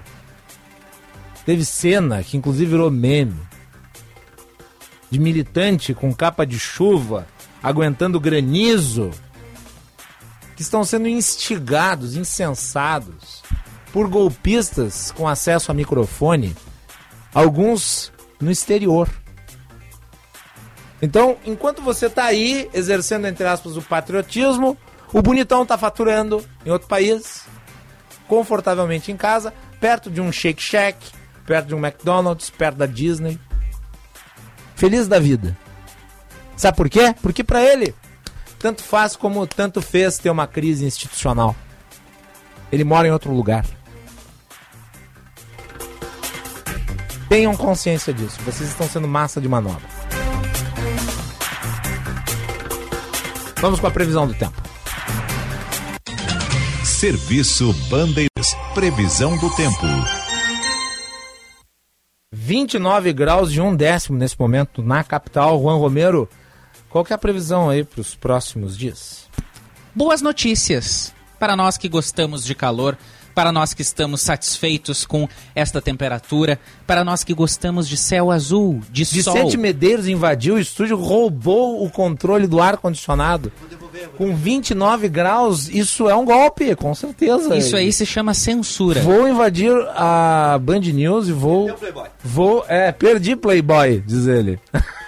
Mané. Mané. Continua aí, ó. É uma tentativa de retirar o controle do ar-condicionado de Guilherme Macalossi, de tentar tirar o, o bem-estar que o ar-condicionado que o ar-condicionado dá para as pessoas no auge do nosso calor de novembro, calor de fim de ano, que vai continuar, Macalossi. Calor digno da época. Exatamente. Que eu já não aguentava mais ter que andar de casaco em novembro. Que isso? Calor que nos dá alegria. Nos dá alegria. Né? Nesse aspecto, eu sou a favor do aquecimento global na época adequada, eu acho correto. Que não pode ser o É. ano todo. né? Mas- Exatamente. Vai lá, Juan. 31 graus é a máxima prevista para este sabadão, dia 19 de novembro de 2022, aqui em Porto Alegre. Mesma, mesma temperatura que deve se manter também no domingo, dia 20 de novembro, aqui na capital gaúcha. Sol entre nuvens em ambos os dias. O dia, amanhã neste sábado, começa com 17 graus, já no domingo também 18 graus. É a mesma situação que deve se manter em praticamente todo o estado. Se a gente for subir para a Serra Gaúcha, Macalossi, eu vou destacar aqui a temperatura no município de Farroupilha, que tu bem conheces. Farroupilha, mínima de 16 graus e máxima de 28 nesse sábado.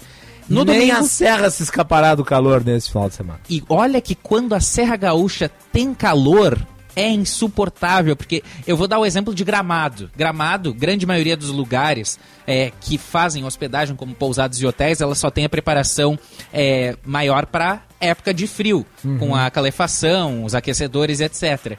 E alguns quartos de hotéis não tem assim um ar condicionado que aguente o calor. Então eh, o turismo no verão é um pouquinho mais complicado de se fazer. A máxima lá em Farroupilha vai ser de 28 graus no sábado, 29 no domingo. Mesma coisa a mínima, mínima de 16, tanto no sábado quanto no domingo. E se a gente for agora ali para a região do litoral norte, vai da praia. Mínima de 18, máxima de 25 em Capão da Canoa, tanto no sábado quanto no domingo. Vai ter aquele vento clássico de litoral norte, mas dá para pegar um banho de praia, dá para aproveitar um pouco a praia. Rio Grande no sul do estado, mesma coisa. Mínima de 19, máximo de 26, tanto no sábado quanto no domingo. E a gente vai indo para a região central do estado. Santa Maria, mínima de 16, máxima de 34. 34 em Santa Maria. Nesse sabadão, sol entre nuvens. No domingo deve ter ali um risco de algumas pancadas de chuva, mas o calor se mantém. Mínima de 17, máxima de 35. É a chuva de verão que pode vir ali na cidade. Em Uruguaiana, calor extremo. Mínima de 19, máxima de 36 nesse sábado. Nossa, aí sim já começa a ultrapassar o limite do razoável. Limite do tolerável, com certeza. E no domingo, a mínima é de 20 graus e a máxima de 34, com a chuva de verão podendo chegar no fim do domingo lá na cidade de Uruguaiana. Acabou aquele período de, de frio assim esporádico, Magalossi. Então agora só temperaturas ao redor dos 25, beirando os 30 graus. Agora é aquela época das chuvas eh, ao longo do dia e muitas vezes com a possibilidade de temporal. E é para isso que se deve prestar atenção. E claro, com 35, 36 graus, a hidratação que é necessária para o mantenimento da saúde. hidratação e uso de protetor solar que tem que ser muito intenso, porque é, não só quando a pessoa estiver abaixo do sol, mas a questão mormaço pega muito forte a gente e aí protetor solar sempre é um aliado além da garrafinha de água. E muita atenção para o interior gaúcho que está acostumando agora, nesses últimos dias, registrar é, baixa ali na, no índice de umidade. e aí Muito, muito importante. Aí é muito importante, muito mais importante a hidratação. Água mineral sempre. Nós vamos fazer intervalo e voltamos na sequência. Fiquem conosco.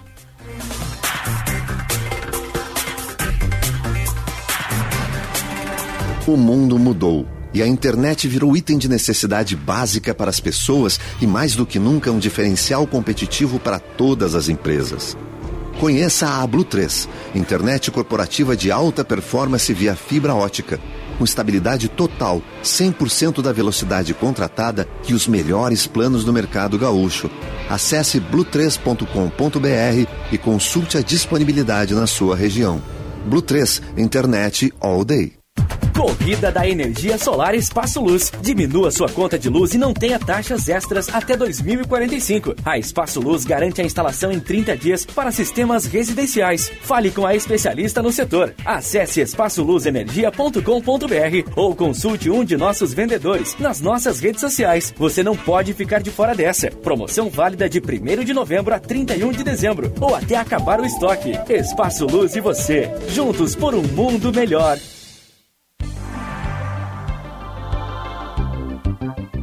Você sabia que mais de 10 mil atendimentos para adultos e crianças foram realizados pelo plantão Telemedicina Unimed? Um serviço ágil, com 95% de resolutividade. É mais cuidado para você e sua família em qualquer hora e em qualquer lugar. Mais informações na sua Unimed.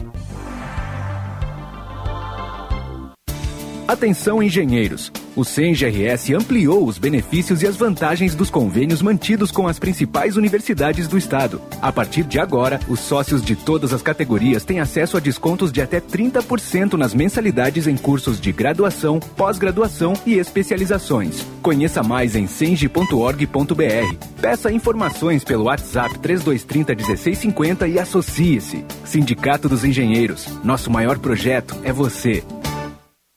Chegando no aeroporto de Porto Alegre, sua hospedagem fica a 5 minutos de distância, com transfer cortesia. Basta ligar 3022 2020. Hotel Express e Hotel Expressinho Aeroporto. Apartamentos renovados, com higienização cuidadosa, café cortesia bem cedinho e amplo estacionamento. Conforto e economia é no Hotel Express e Hotel Expressinho Aeroporto. Ligue 3022 2020. Você se preparou, estudou. Agora chegou a hora de fazer a prova do Enem. Fique atento às datas, dias 13 e 20 de novembro, e confira o seu local de provas em enem.inep.gov.br participante. Ah, não se esqueça de levar caneta preta de tubo transparente e um documento oficial com foto, que pode ser digital. Lembrando que não vale captura de tela. Ministério da Educação, Governo Federal, Pátria Amada Brasil. Estamos no ritmo da maior competição do futebol mundial. O planeta Terra gira em torno do Catar. E seguimos sonhando com o Hexa. E a partir desta segunda-feira, dia 21 às 8 da noite, tem Bandeirantes a caminho do Hexa, com gols, depoimentos, entrevistas e um balanço do dia na Copa do Catar. Parceria Talco Pó Pelotense, Banrisul, Espaço Luz, KTO.com, Sinoscar e Sanar Farmácias. Bandeirantes. Fechada com você, fechada com a verdade. Você está ouvindo Bastidores, Bastidores do, poder, do Poder na Rádio Bandeirantes. Com Guilherme Macalossi. 1532, Camila Aquila, as informações do trânsito da parceria Band BTM. Trânsito. A promoção Cooperação Premiada vai sortear 24 poupanças de 10 mil reais, uma em cada agência Sicredi União Metropolitana RS. Participe! Boa tarde, Macalossi. Boa tarde também aos Boa ouvintes tarde. do Bastidores do Poder. Falo agora sobre as informações do trânsito e para quem está saindo de Porto Alegre, tem congestionamento na Avenida Castelo Branco em função de um acidente que teve por ali entre dois carros em frente à estação São Pedro. A IPTC informou que foram apenas danos materiais e os veículos já estão no acostamento, mas ainda tem tranqueira na região, inclusive afetando o viaduto da Conceição para quem segue em direção à Freeway. A Farrapos e a Voluntários estão fluindo melhor e são opções para os motoristas. Na região do aeroporto, a Avenida Zaida Jarros está com movimento tranquilo em direção à BR-116. Para quem vai Eldorado pela BR-290, tem uma lentidão ali depois da ponte do Guaíba, mas depois já flui melhor. E para Gravataí Cachoeirinha, a Freeway está fluindo bem, sem lentidão no momento. A promoção Cooperação Premiada vai sortear 24 poupanças de 10 mil reais, uma em cada agência Sicredi União Metropolitana RS. Participe! Macalossi. Obrigado, Camila. Temperatura em Porto Alegre, 28 graus e 9 décimos. Você nos acompanha pelo sinal FM 94.9, pelos aplicativos Band Rádios e Band Play, canal no YouTube Band RS. Participação do público ouvinte no nosso chat ou pelo nosso WhatsApp 980610949. 980610949. Bastidores do Poder tem o patrocínio da Escola Superior dos Oficiais da Brigada Militar e do Corpo de Bombeiros Militar, realizando sonhos, construindo o futuro. E Sinoscar, compromisso com você, juntos salvamos vidas. Muito bem, eh, entre os dias eh, 16 e 19 de novembro ocorre a Reparasul, Feira de Autopeças e Reparação Automotiva, na FENAC, Novo Hamburgo. E nós vamos conversar agora aqui com o André Macedo, diretor da Feira Reparasul, e falar um pouco sobre o setor né, importantíssimo, que foi muito afetado aí por conta da pandemia. André Macedo, é um prazer recebê-lo. Muito boa tarde. Boa tarde. Uh, o prazer é, é, nosso aqui da Reparasul e da FENAC em poder conversar e falar um pouco mais sobre essa quarta edição da feira para os ouvintes da rádio. Das quatro edições da feira, duas edições acabaram sendo em período pandêmico. Pergunta é, essa quarta edição ela tem que diferenciais em relação às edições anteriores? Isso, nós tivemos no, no ano realmente de pandemia, nós fizemos uma versão híbrida, que nós nem contabilizamos ela na conta, porque foi realmente uma, uma questão remota, assim, para manter a relação do mercado uh, viva. E, e, essa feira agora, ela vem numa uma retomada bem interessante. A gente já teve nos dois primeiros dias, na quarta e na quinta-feira, um crescimento de 25% no público em relação, público visitante em relação à edição do ano passado. Então nos deixa muito satisfeitos assim em perceber que o mercado nota a relevância da feira e a importância de estar de forma presencial fazendo relacionamento, networking, uhum. trocando a informação, assim, se atualizando do mercado de reparação automotiva. Como é que está o mercado hoje? Como ele se comporta nessa retomada econômica? Vamos lá. O Rio Grande do Sul ele é o quarto uh, maior mercado da reparação de autopeças do Brasil. Então a gente, a Senac fez um planejamento lá no ano de 2017 sobre esse segmento e percebeu que, que apenas 1% do, do segmento do mercado ia até São Paulo na principal feira do setor, na Automec. Uhum. E aí sim a gente começou esse, esse trabalho da Reparasul para fazer a feira acontecer. Uh, o legal aqui da Senac é que a gente tem uma acessibilidade muito fácil para o pessoal que vem de todos os lugares. Uh, chegando de avião no Rio Grande do Sul, tu pega o trem e desce na estação FENAC, que é aqui na frente dos pavilhões uh, da FENAC. A estação rodoviária da cidade de Novo Hamburgo fica também ao lado da FENAC. E, claro, a gente tem um estacionamento para 2 mil carros, o que facilita também a região metropolitana, a região da Serra, que desce com seus veículos próprios para participar da Reparasul. A Reparasul, ela tem qual perfil de expositor? Vamos lá. Uh, nós temos mais de 80 expositores nessa edição. Uh, são distribuidores de peças, a gente tem a parte de equipamentos para reparação automotiva. Nesse ano, a gente está percebendo com muita força também a parte de híbridos e elétricos, né? Que é uma, Sim, uma é um diferencial, né? É uma tendência de mercado. Então a gente está com uma, uma, uma, quantidade grande de expositores com equipamentos já para as oficinas se especializarem no atendimento com os veículos uh, desse segmento, desse tipo de, de, de, veículo. Né? E deixa eu lhe perguntar, aproveitar claro. é, exatamente sobre esse ponto, André.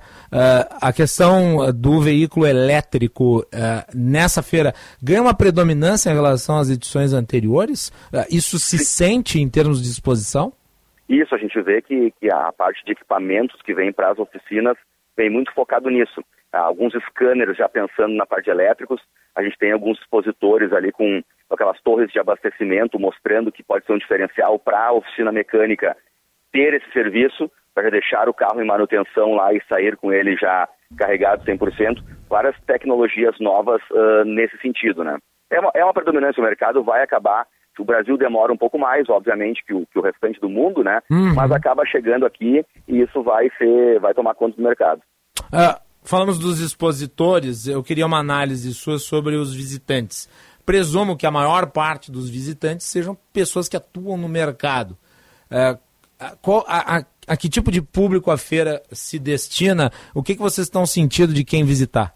Vamos lá. É, a, a feira é uma feira profissional, Sim. realmente para o pro profissional da área de reparação automotiva e de autopeça. Ela tem uma entrada gratuita, o pessoal pode fazer o credenciamento no site reparasul.com.br ou chegando aqui na feira também pode fazer o credenciamento na hora para acessar.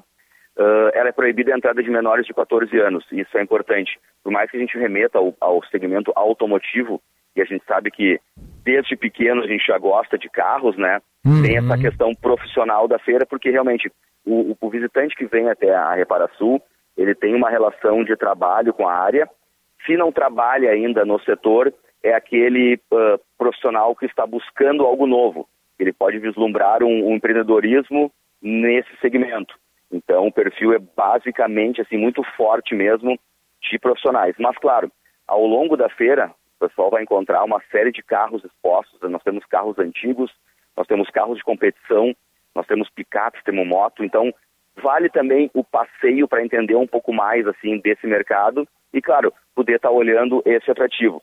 Uma outra questão que envolve um público mais uh, livre é o Campeonato Brasileiro de Envelopamento Automotivo, que a etapa sul está acontecendo aqui na Reparasul desse ano.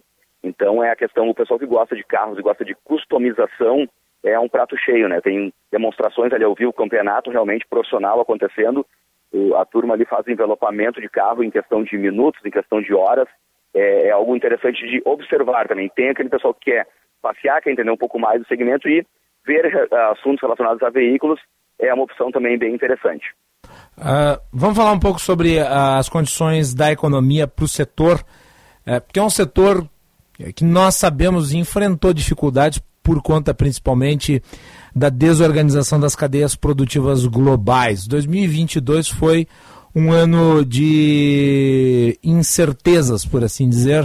Uh, 2023 para a área da reposição automotiva, ela uh, vai ter que aspecto de desenvolvimento na sua avaliação?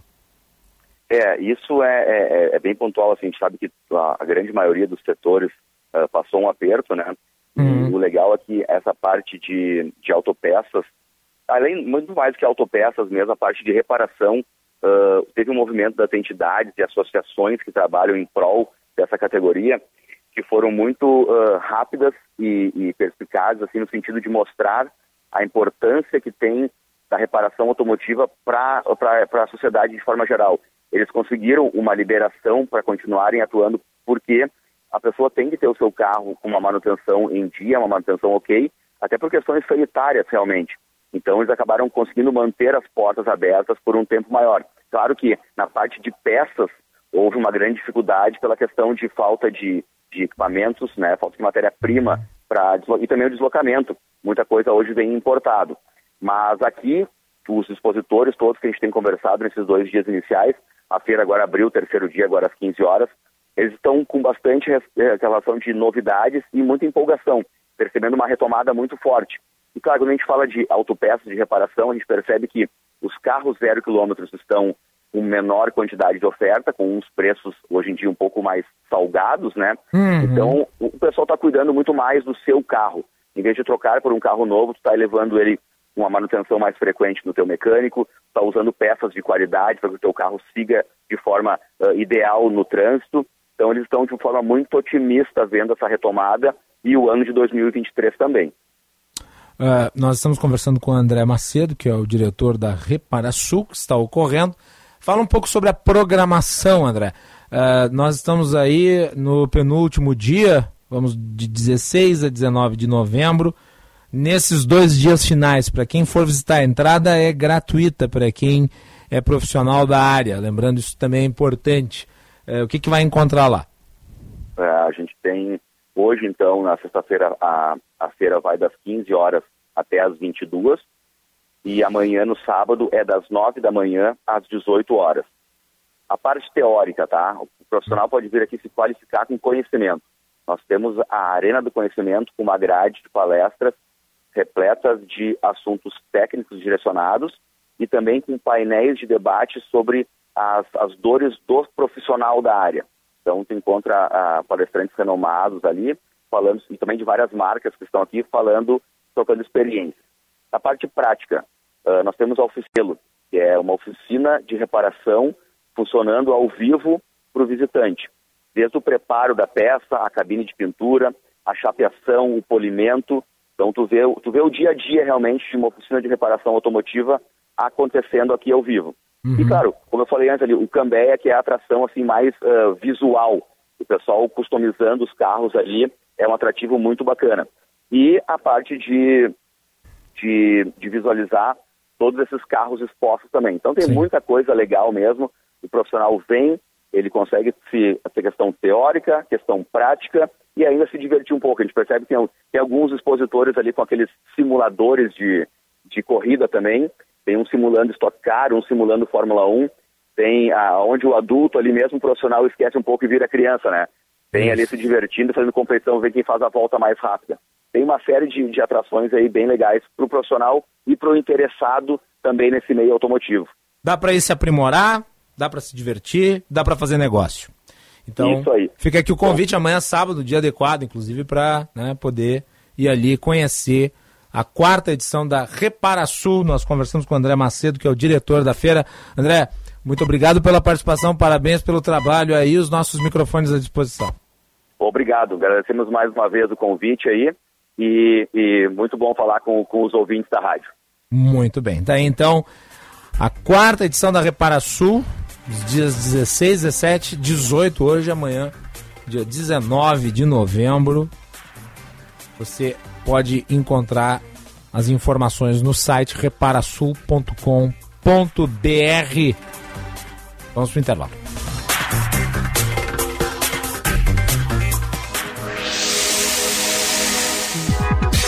Cidades Excelentes foram conhecidos os vencedores da segunda edição do Prêmio Band de Cidades Excelentes. Prefeitos de todo o Rio Grande do Sul se reuniram em Porto Alegre durante o evento que teve a mediação de Osiris Marins e Lúcia Matos. Ao final, 14 municípios foram premiados. Quem levou seis prêmios para casa foi o município de Erechim, que comemorou o papel de destaque. Tarcísio Mineto, gerente de Relações Institucionais e Sindicais do Sistema Osergues, destacou a importância de reforçar as boas práticas práticas de gestão nos municípios gaúchos. Quando se trata de boas práticas de gestão, e aqui é o prêmio de excelência, é, promovido pela Band Espetáculo, é fundamental. Nós, do sistema cooperativo, nos sentimos orgulhosos de estar participando desse prêmio, porque é, quando se tem uma boa gestão pública, significa que isso transforma em é, fomento, em melhores condições de vida para a população de cada município. Então isso é fundamental. Ou seja, a gestão tem jeito sim, a educação pública, isso está demonstrado aqui. É, teve prefeituras que vários prêmios levou, por exemplo, a de Erechim, significa que estão fazendo um trabalho árduo no sentido de fazer o melhor. O evento será transmitido em nível estadual na tela da TV Band em 20 de novembro e a etapa nacional em 4 de dezembro. Cidades Excelentes. Oferecimento Sistema Ocergs. Somos o cooperativismo no Rio Grande do Sul. E BRDE, maior banco de desenvolvimento do sul do Brasil. Conheça o curso de Direito da ESBM, com conteúdo voltado ao ingresso nas carreiras militares. O curso capacita você a ingressar numa das principais carreiras jurídicas do Estado Saiba mais em www.esbm.org.br ou pelo telefone 51 981 47 92 42. ESBM, realizando sonhos, construindo o futuro.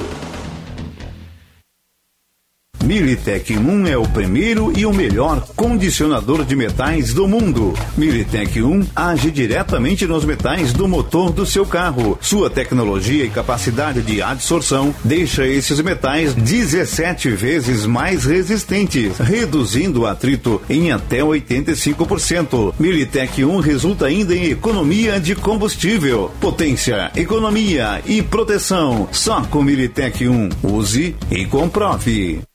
Atenção, fique atento. Beba água pura, muita água, livre de vírus e bactérias. Água sem cheiro, sem gosto, com importantes sais minerais, ideal para a sua saúde e de sua família. Purificadores e mineralizadores de água natural, gelada e alcalina, com ou sem ozônio é na WaterSul.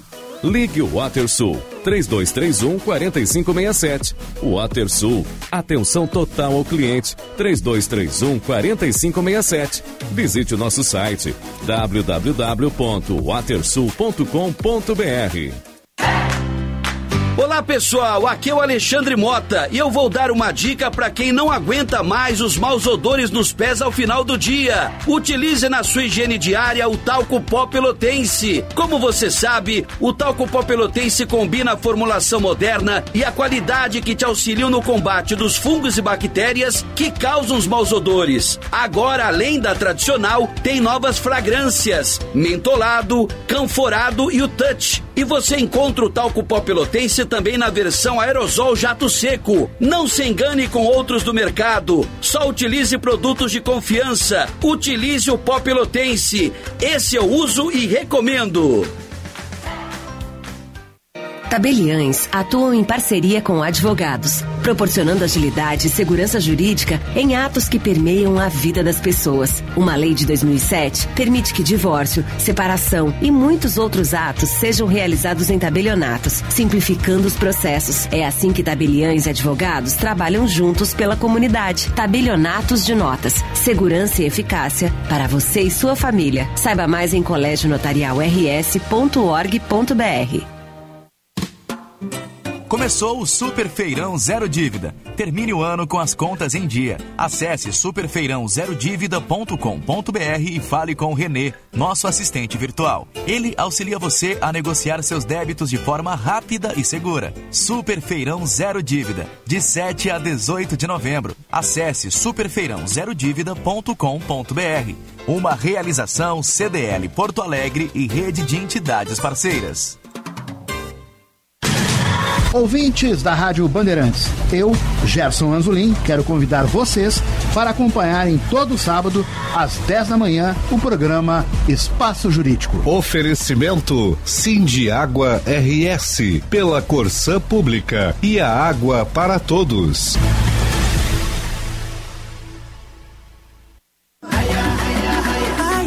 Estamos no ritmo da maior competição do futebol mundial. O planeta Terra gira em torno do Catar. E seguimos sonhando com Hexa. E a partir desta segunda-feira, dia 21 às 8 da noite, tem Bandeirantes a caminho do Hexa, com gols, depoimentos, entrevistas e um balanço do dia na Copa do Catar. Parceria Talco Pó Pelotense, Banrisul, Espaço Luz, KTO.com, Sinoscar e Sanar Farmácias. Bandeirantes. Fechada com você, fechada com a verdade. Você está ouvindo Bastidores, do, poder, na Rádio Bandeirantes. Com Guilherme Macalossi. Estamos em alerta por conta da contaminação surto né, de Covid-19, subvariante BQ1. O monitoramento do vírus voltou a ser intensificado pelas autoridades estaduais. Juan Romero. O Rio Grande do Sul contabilizou mais oito casos da presença da subvariante BQ.1 do coronavírus e agora chegou aos nove registros. Os casos foram analisados pela equipe de vigilância genômica do Centro Estadual de Vigilância em Saúde. A subvariante tem alta capacidade de transmissão quando se compara às outras variantes que circulam no país. Para as autoridades, existe uma relação direta da circulação do vírus em novas ondas nos países da Europa, da América do Norte e também na China. Richard Salvato, coordenador de vigilância genômica do Centro de Vigilância Sanitária do Rio Grande do Sul, explica esta característica, que é única desta variante do vírus. Quanto à transmissibilidade, sim, nós temos observado evidências, né, dessa maior transmissibilidade e um desses fatores que nós conseguimos exemplificar é que essa variante, quando ela chega em uma região, ela passa a predominar muito rapidamente, muito semelhante ao, ao que a gente observou com a chegada da Delta, com a chegada da variante Ômicron uh, de outras subvariantes. Quanto à sua letalidade ou a a capacidade dessa variante em causar uma doença mais grave, não há qualquer indício de que isso venha a ocorrer até o momento. Segundo Richard, a parcela de pessoas com doses da vacina contra a Covid-19 em atraso contribui para este espalhamento rápido da variante, com alto risco de outras complicações. Além de, de terem um risco maior, uma chance maior de contrair o vírus, de serem infectados, a pessoa que não está com o esquema vacinal atualizado, aí sim tem uma chance de ter uma, uma forma mais grave da doença. Pois é a vacinação que protege, a vacinação que nos permite hoje ter a diminuição de hospitalizações. Após meses sem a emissão de alertas ou avisos, as autoridades do Comitê Científico de Apoio ao Enfrentamento da Pandemia no Rio Grande do Sul ainda estudam a adoção de novas medidas, como explica o Dr. Richard. Essa situação toda ela é constantemente avaliada pelos técnicos da Secretaria de Saúde, bem como a gestão do governo, para que qualquer mudança de indicador a gente tenha a adoção das medidas que são cientificamente uh, necessárias, que são medidas que realmente terão impacto na diminuição desse número de casos ou impedir que a gente tenha um aumento de hospitalizações uh, e é o que tem sido feito ao longo dessa semana também e até o final dessa semana ou no início da próxima semana nós teremos então o anúncio de algumas, de algumas medidas visando controlar então a transmissão do vírus. Enquanto as medidas não são anunciadas, as clássicas formas de prevenção ainda valem como o uso de máscara, principalmente pelas pessoas com imunidade baixa, idosos e também pessoas com sintomas gripais, além da atualização do esquema vacinal com as doses de reforço e também reforço nas testagens de casos suspeitos de Covid-19. Isso é importante a vacinação. Vamos manter os cuidados. Conviveremos com surtos como esses. A doença ela permanece. O que nós podemos evitar é o alastramento de contaminações e a melhor solução sempre é a ampliação da vacinação. O Bastidores do Poder volta na semana que vem, daí com o horário né, conciliando-se com a grande cobertura da Band na Copa do Mundo do Catar. Tá bem? Bom final de semana a todos.